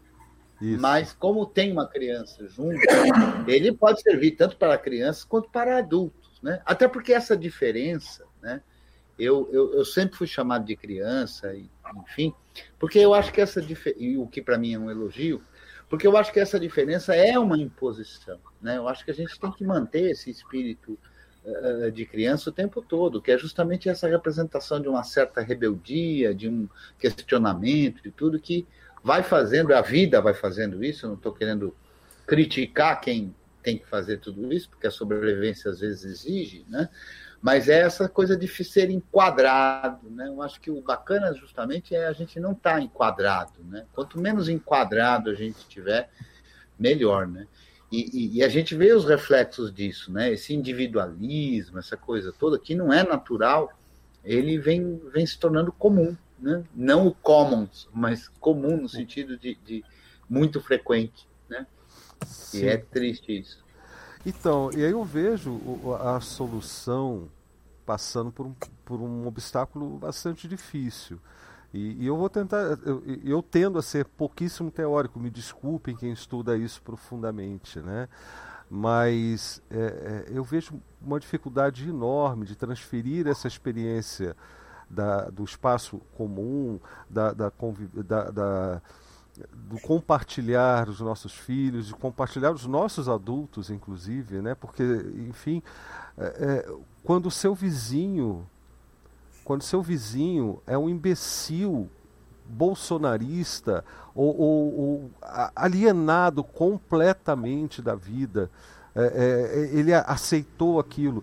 E, e é engraçado porque ao mesmo tempo que eu olho e vejo um imbecil, eu vejo alguém que precisa ser reintegrado. Porque senão o meu mundo não vai dar certo. É, é uma contradição, um paradoxo. Enfim, é, é, essa é uma preocupação, porque para gente aqui que está conectado em rede tecnológica e em rede de corações, de ideais, enfim, distância, proximidade é algo extremamente relativo, mas a vida na cidade, aqui no nosso bairro, na escola do nosso filho, é uma outra situação, é uma outra realidade. Eu vejo soluções em cima da, do que o TC fala. Eu acho que é perfeito, mas eles têm um, um, elemento de integração que é uma tremenda vantagem. Nesse sentido, eles são privilegiados, mas um privilégio bom, um privilégio saudável, que é, a, a, a que é da identidade o privilégio da identidade que nós perdemos, nós brancos, gente, é, é, só, é só um adjetivo que você coloca, é só um, um qualificador daquele tipo físico. Não tem nada a ver com ligação. Se eu falasse que eu sou branco, mas a, a minha raiz é Europa e Europa tem cultura grega que tem isso. Não é, não acontece essa identificação. Nem comigo, nem com ninguém eu vou me identificar de repente, vou sentir a, a, a ressoar na alma, né? quando de repente eu estou ouvindo um preto me relembrando da, da... É isso. Vocês estão entendendo, né? Enfim, continuei. Não, tu o Blau. pegar dois ganchos ah. que, o Blau, que o Blau levanta aí que são, que são muito interessantes. O primeiro é o Manifest. Né? Bom, eu, eu adoro o jogo. E, e eu tenho uma paixão pelo Manifest que é Desculpa, é antiga. Fred. Por... É, ah. Você acabou de me lembrar com quem eu falei que adorava Manitest e o Carlitos veio me cobrar hoje.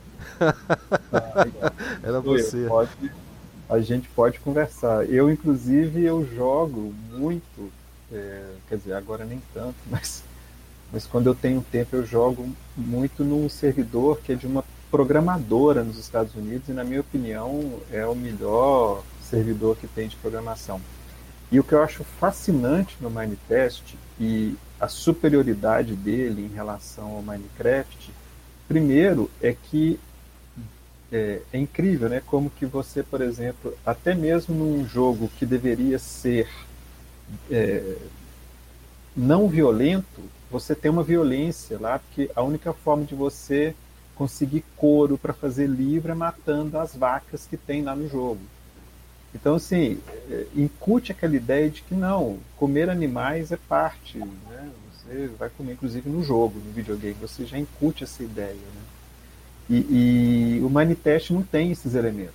Assim, você não tem é, esses animais. Os animais do Manitest servem, claro, tem mods para isso e tudo, mas, mas é outra coisa.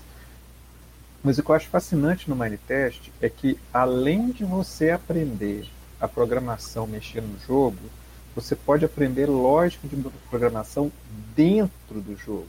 Porque um dos mods do Minetest, você tem é, blocos lógicos. Então você tem blocos. Ele mostrou ontem isso.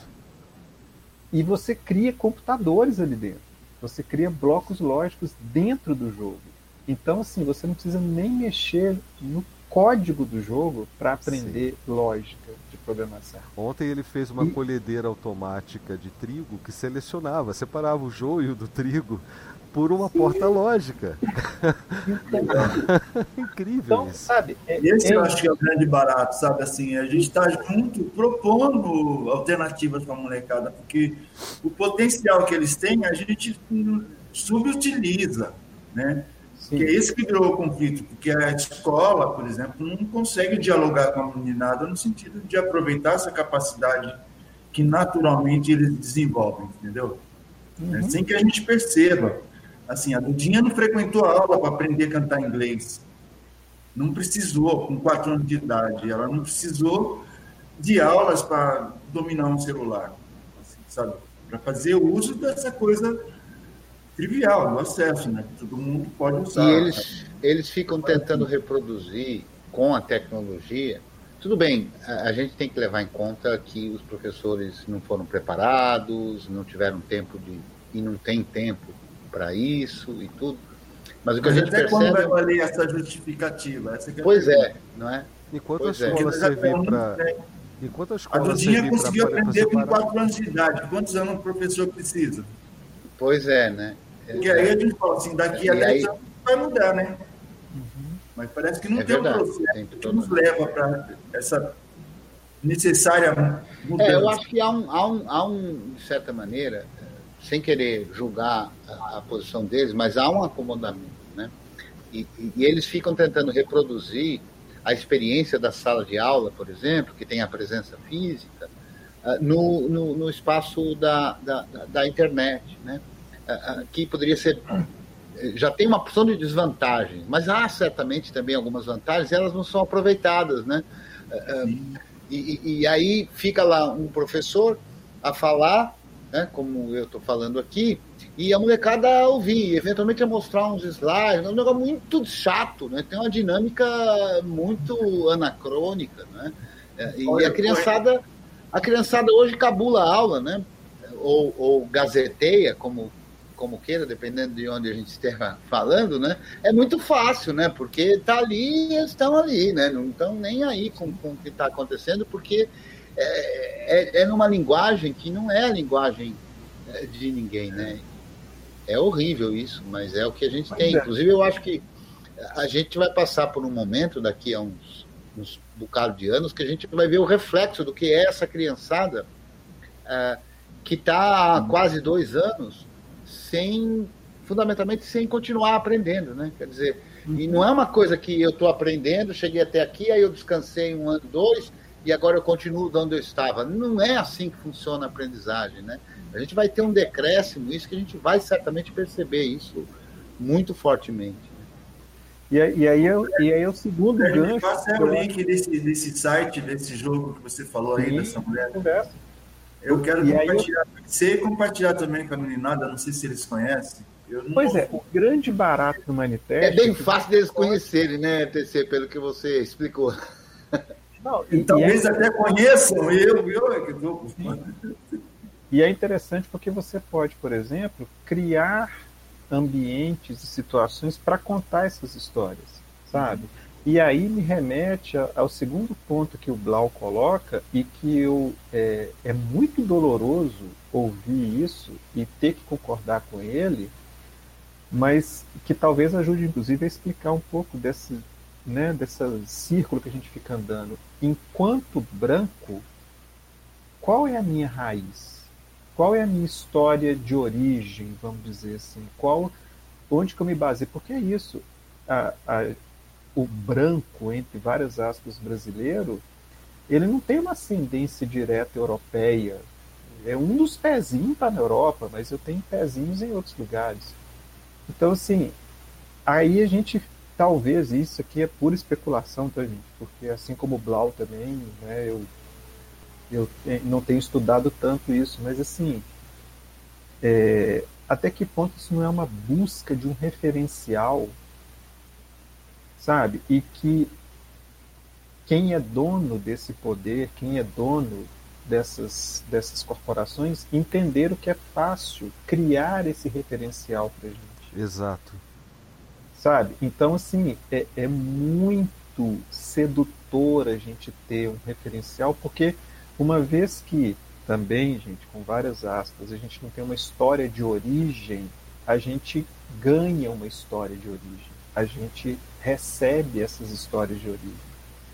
E, e aí que, que eu acho que uma forma da gente inverter isso, e uma das questões do manifesto, por exemplo, que eu achei sensacionais, é que eu estava discutindo com essa programadora e a gente começou a colocar, a gente na época ela me explicou como é que funcionava, eu criei uma mangueira, mangueira, árvore, mangueira no jogo, porque só tinha árvores eh, dos Estados Unidos, né? Porque é o universo dela. Então assim, eu posso colocar uma árvore da minha região. Então até que ponto a gente não tem que começar a correr atrás disso Exato. e resgatar quais são as histórias indígenas que a gente tem? Quais são as histórias é, né, da África que a gente tem e que a gente usa, às vezes, sem saber expressões culinárias, tudo. E, e, e, talvez no dia que a gente aprender a se reconhecer enquanto uma mistura de um monte de gente, talvez isso seja uma riqueza. Talvez, ao invés de a gente ter vergonha disso, e eu, é triste ver que muita gente tem essa vergonha, que a gente tem orgulho de falar, olha, a gente é um monte de coisa junto. Ou como diz aqui em Minas, a gente é um monte de trem junto. Fred, Sabe? eu fico imaginando assim, entendeu? É, o, o, o, distanciamento da gente, né? A gente foi é, colonizado de uma maneira tão perversa, né? Que a gente Sim. acaba tendo vergonha do que nós somos, né? Isso. Mas, poxa, não está distante da gente, sabe, assim, né? Fatos da história concreto, sabe, assim, entendeu? Tenta pensar nas chamadas amas de leite, a mãe preta. Enquanto o chibata castigava o seu amor, mãe preta embalava o filho branco do senhor.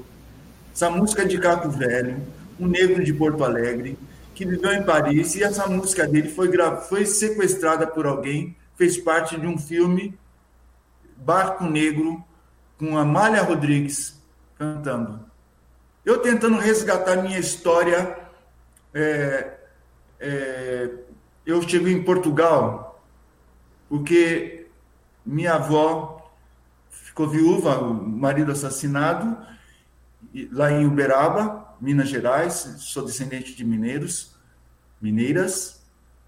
Ela vem para Ribeirão Preto para se aproximar de parte da família dela. A família dela era de três irmãos, é, oito foram vendidos como escravo e nunca mais teve notícia. Ela era da mais nova, ela nasceu em 1895, e eu conheci outro irmão dela, que nasceu em 1872, é o cara que fez a minha, meu rito de passagem. Porque um dia, lá no mato, no quilombo, onde a gente morava, sabe, eu passei um tempo, um ano da minha vida lá, e uma tarde, no fim da tarde, ele me senta, me chama para sentar do lado dele num tronco que eles tinham como um banco na porta da casa de pau a pique que ele morava. E nós, recém-chegados, morava ali com ele, naquela casa, até que se construísse uma casa para a gente morar. E aí ele chega, menino, senta aqui comigo. E me pergunta, conta para mim o que, que você viu hoje, como é que foi seu dia. Então, o maior contador de história que eu já tinha visto na minha vida me pede para contar para mim como foi meu dia, o que, que eu vi. Eu tinha 9 anos de idade, ele tinha 96 anos. Aí eu fiz uma música que lembra isso, que diz assim: Quando só se põe o velho, senta na varanda e vem saber de nós, como se passou o nosso dia. Bom, contando a história de minha avó, que chega em Ribeirão Preto e ela conhece um português jovem e se junta com ele, e esse, essa figura que veio de Portugal viveu com ela até morrer aqui em Campinas em 1938. Eles se conheceram mais ou menos em 20, 23 por aí. E 24 morreu aqui em Campinas. Ele chegou num navio chamado é, Príncipe das Astúrias. Eu tenho o documento dele de estrangeiro. Então, eu pesquisei, eu descobri né, que esse, esse. A história dele. Ele chegou com 16 anos em 1912. Ele tinha um ano mais novo que minha avó. Minha avó nasceu em 95, ele nasceu em 96. Ele chegou em 1912. Eu consegui a lista de todos os passageiros, o nome dele não consta, ele deve ter vindo como clandestino. Né? E eu descubro, então, uma história dele e vou tentar pesquisar em Portugal, através de uma amiga que estava indo para lá. E eu, descendente de escravizados, eu tenho um certo ranço com Portugal. Fala, puta, eu vou buscar minha ancestralidade logo em Portugal, né? Entendeu? Né? E aí eu assim, eu tenho que achar alguma coisa que me deixe o coração tranquilo para olhar Portugal. Então, o que tem de Portugal que eu gosto, além de bacalhau? Eu estou exagerando, né? Escolhendo um pouco, mas isso é reflexo do, do, dos ressentimentos do antepassado. Mas, assim, adoro a Amália Rodrigues, né? Eu vou ter a Amália Rodrigues um, uma maneira de pacificar meu coração para eu fazer essa busca, né?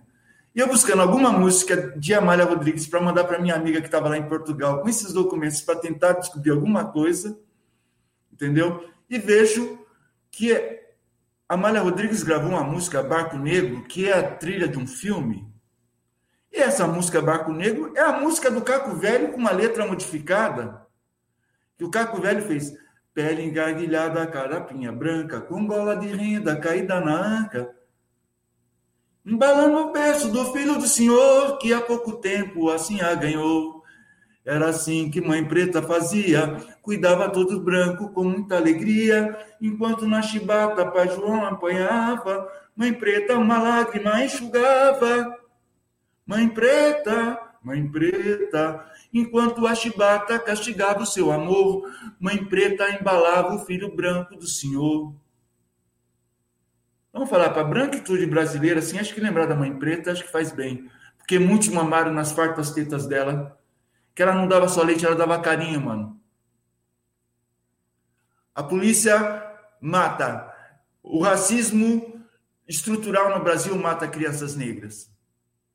As mães pretas embalavam. Ela não dava só leite, ela dava carinho, ela dava afeto, dava, entendeu?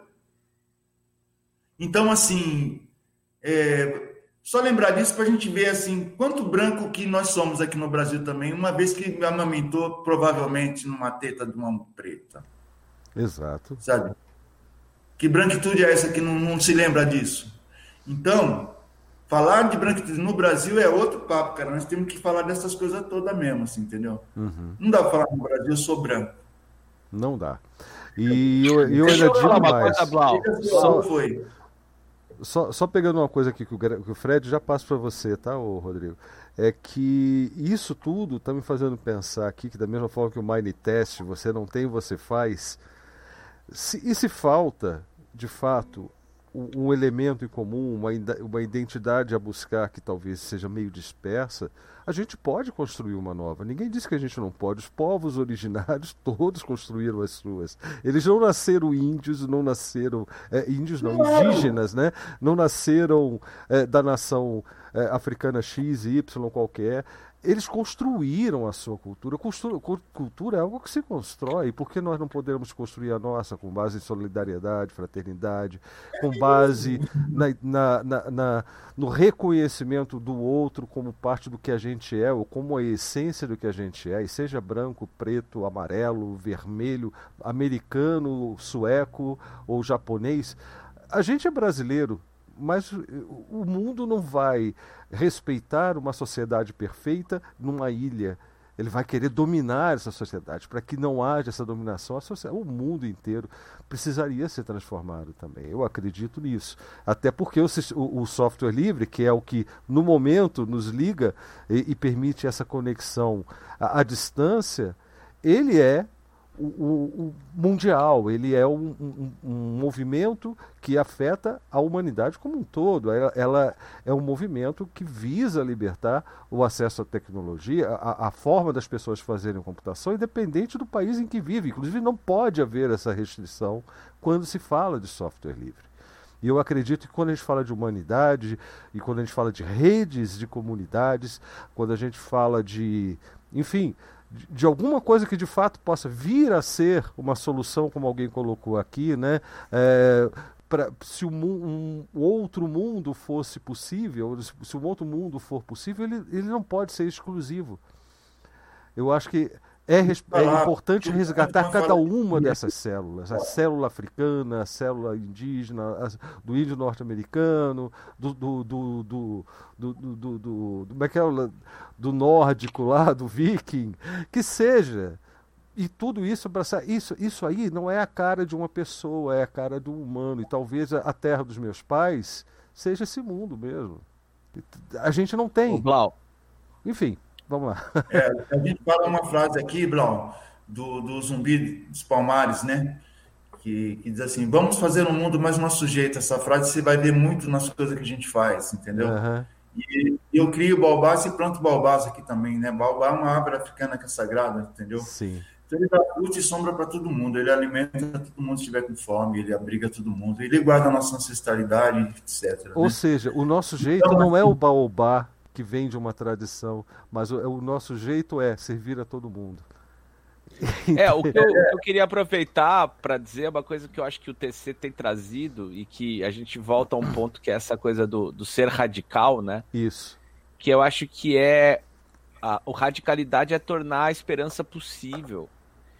Né? É quando você planta o baobá, o, o, o TC está plantando a árvore em que ele vai sentar agora, ele griou, com a Dudinha e vai fazer a renovação da esperança daquela que ele um dia teve quando ele conheceu o avô dele. Nesse ciclo de afetos, a coisa vai se caminhar e vai ser possível de ser estruturado. O que eu só queria chamar a atenção dentro dessa discussão sobre o comum é que toda memória, em alguma medida, ela é uma invenção, né?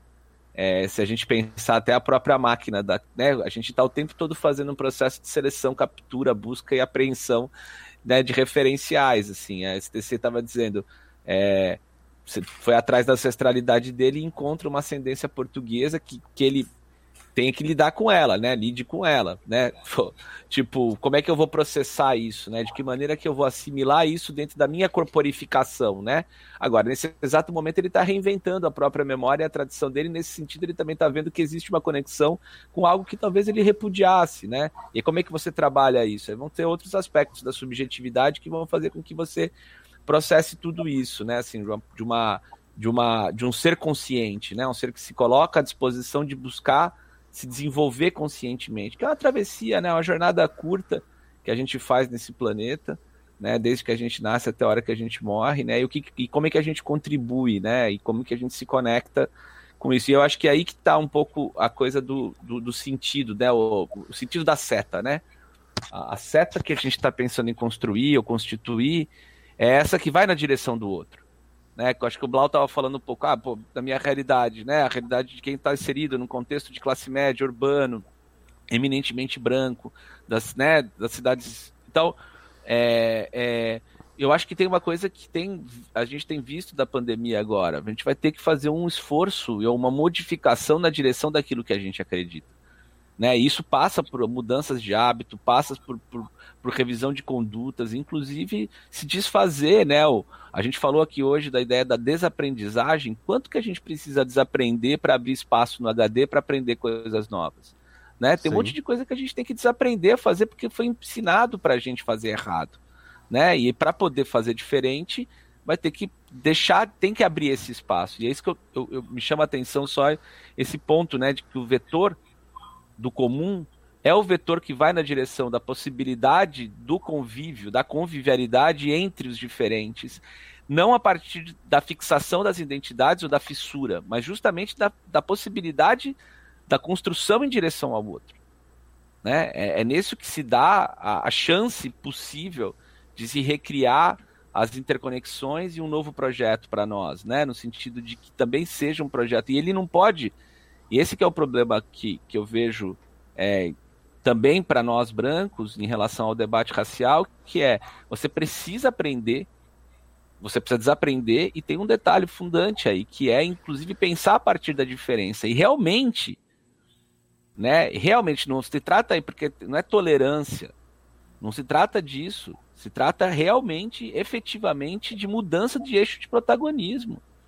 De mudança de quem ensina e quem aprende, de mudança de quem se submete a quê, né? A quem tá, quem lidera, né? Quando a gente pensa que a maior parte da população brasileira é formada por mulheres negras, a representação disso crescente, por exemplo, nas últimas eleições, o surgimento de novas lideranças nesse sentido, trazem uma complexidade para o próprio processo político que faz com que elas enxerguem o problema de um ângulo que um homem branco jamais vai ser capaz. Isso é fundamental, isso tem que ser apoiado, tem que ser estruturado e a gente tem que escutar de verdade, fazer um exercício de deslocamento que mude a conduta, mude a postura, mude a relação que a gente tem com os processos. Isso é uma coisa que a gente, desde o início do Procomum, tem trabalhado.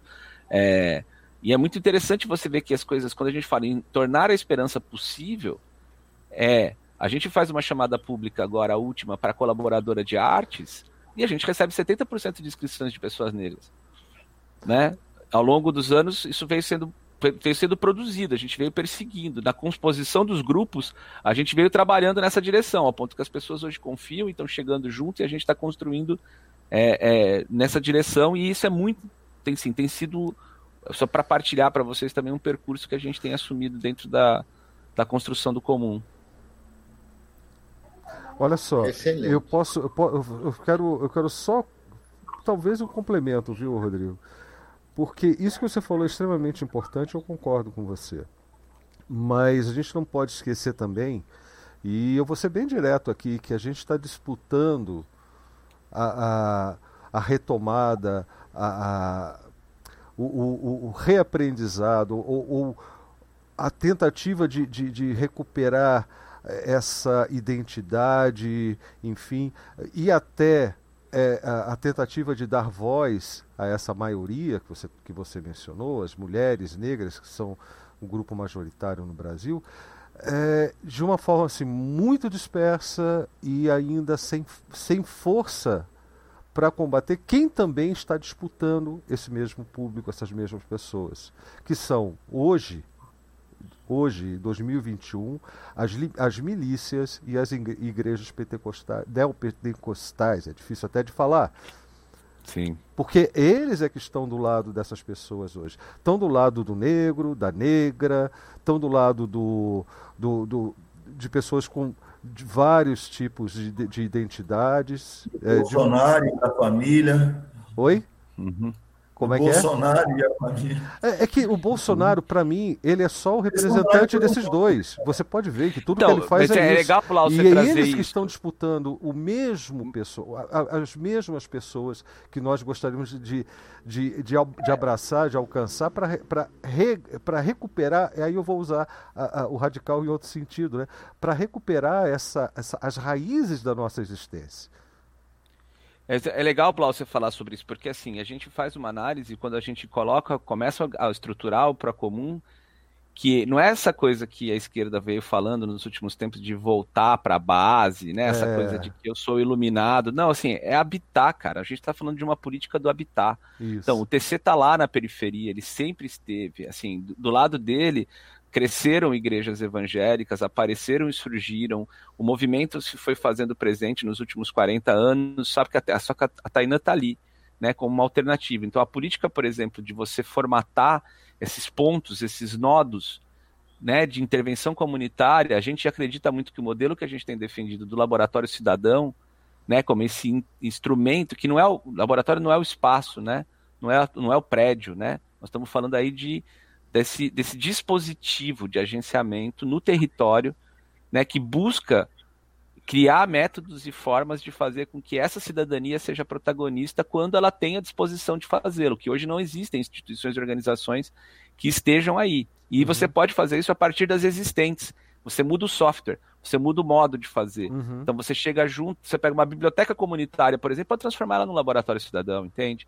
Então você cria esse dispositivo que ele é quase um dispositivo trojano, assim, ele é um, é um cavalo de Troia, para você voltar, estar ali, mas estar presente, né? Tá presente, você tem que estar, tá, você tem que estar, tá, habitar.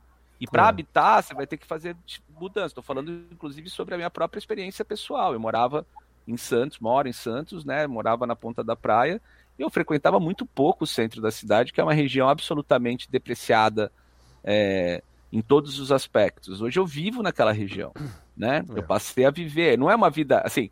A vida no quarteirão da praia é muito mais agradável.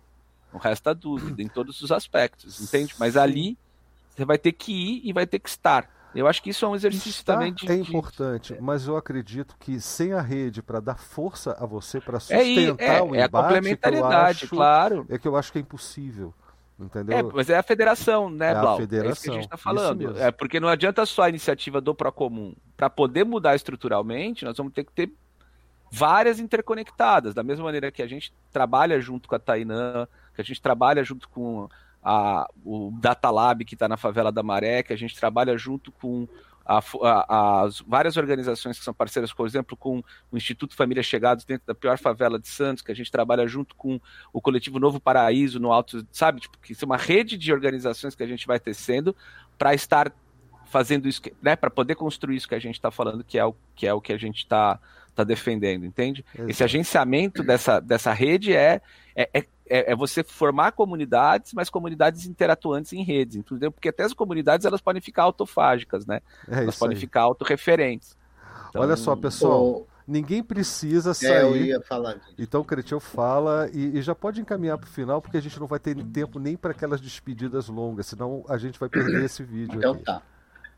Então eu, eu só queria ah, agradecer a presença de todos, agradecer muito ao TC, só que a gente tem que agora botar desfibrilador e essas coisas todas, porque ah, o TC trouxe, entre tantas coisas que ele trouxe, ele trouxe uma coisa que eu acho que é fabulosa, que é a capacidade de emocionar a todos, né? Sim. Então, essa live foi muito especial nesse quesito, né? E, e todas essas referências ah, que o TC traz, a meu ver, ah, justamente por conta dessa história que como é que é eu sou brasileiro e eu sou branco, né?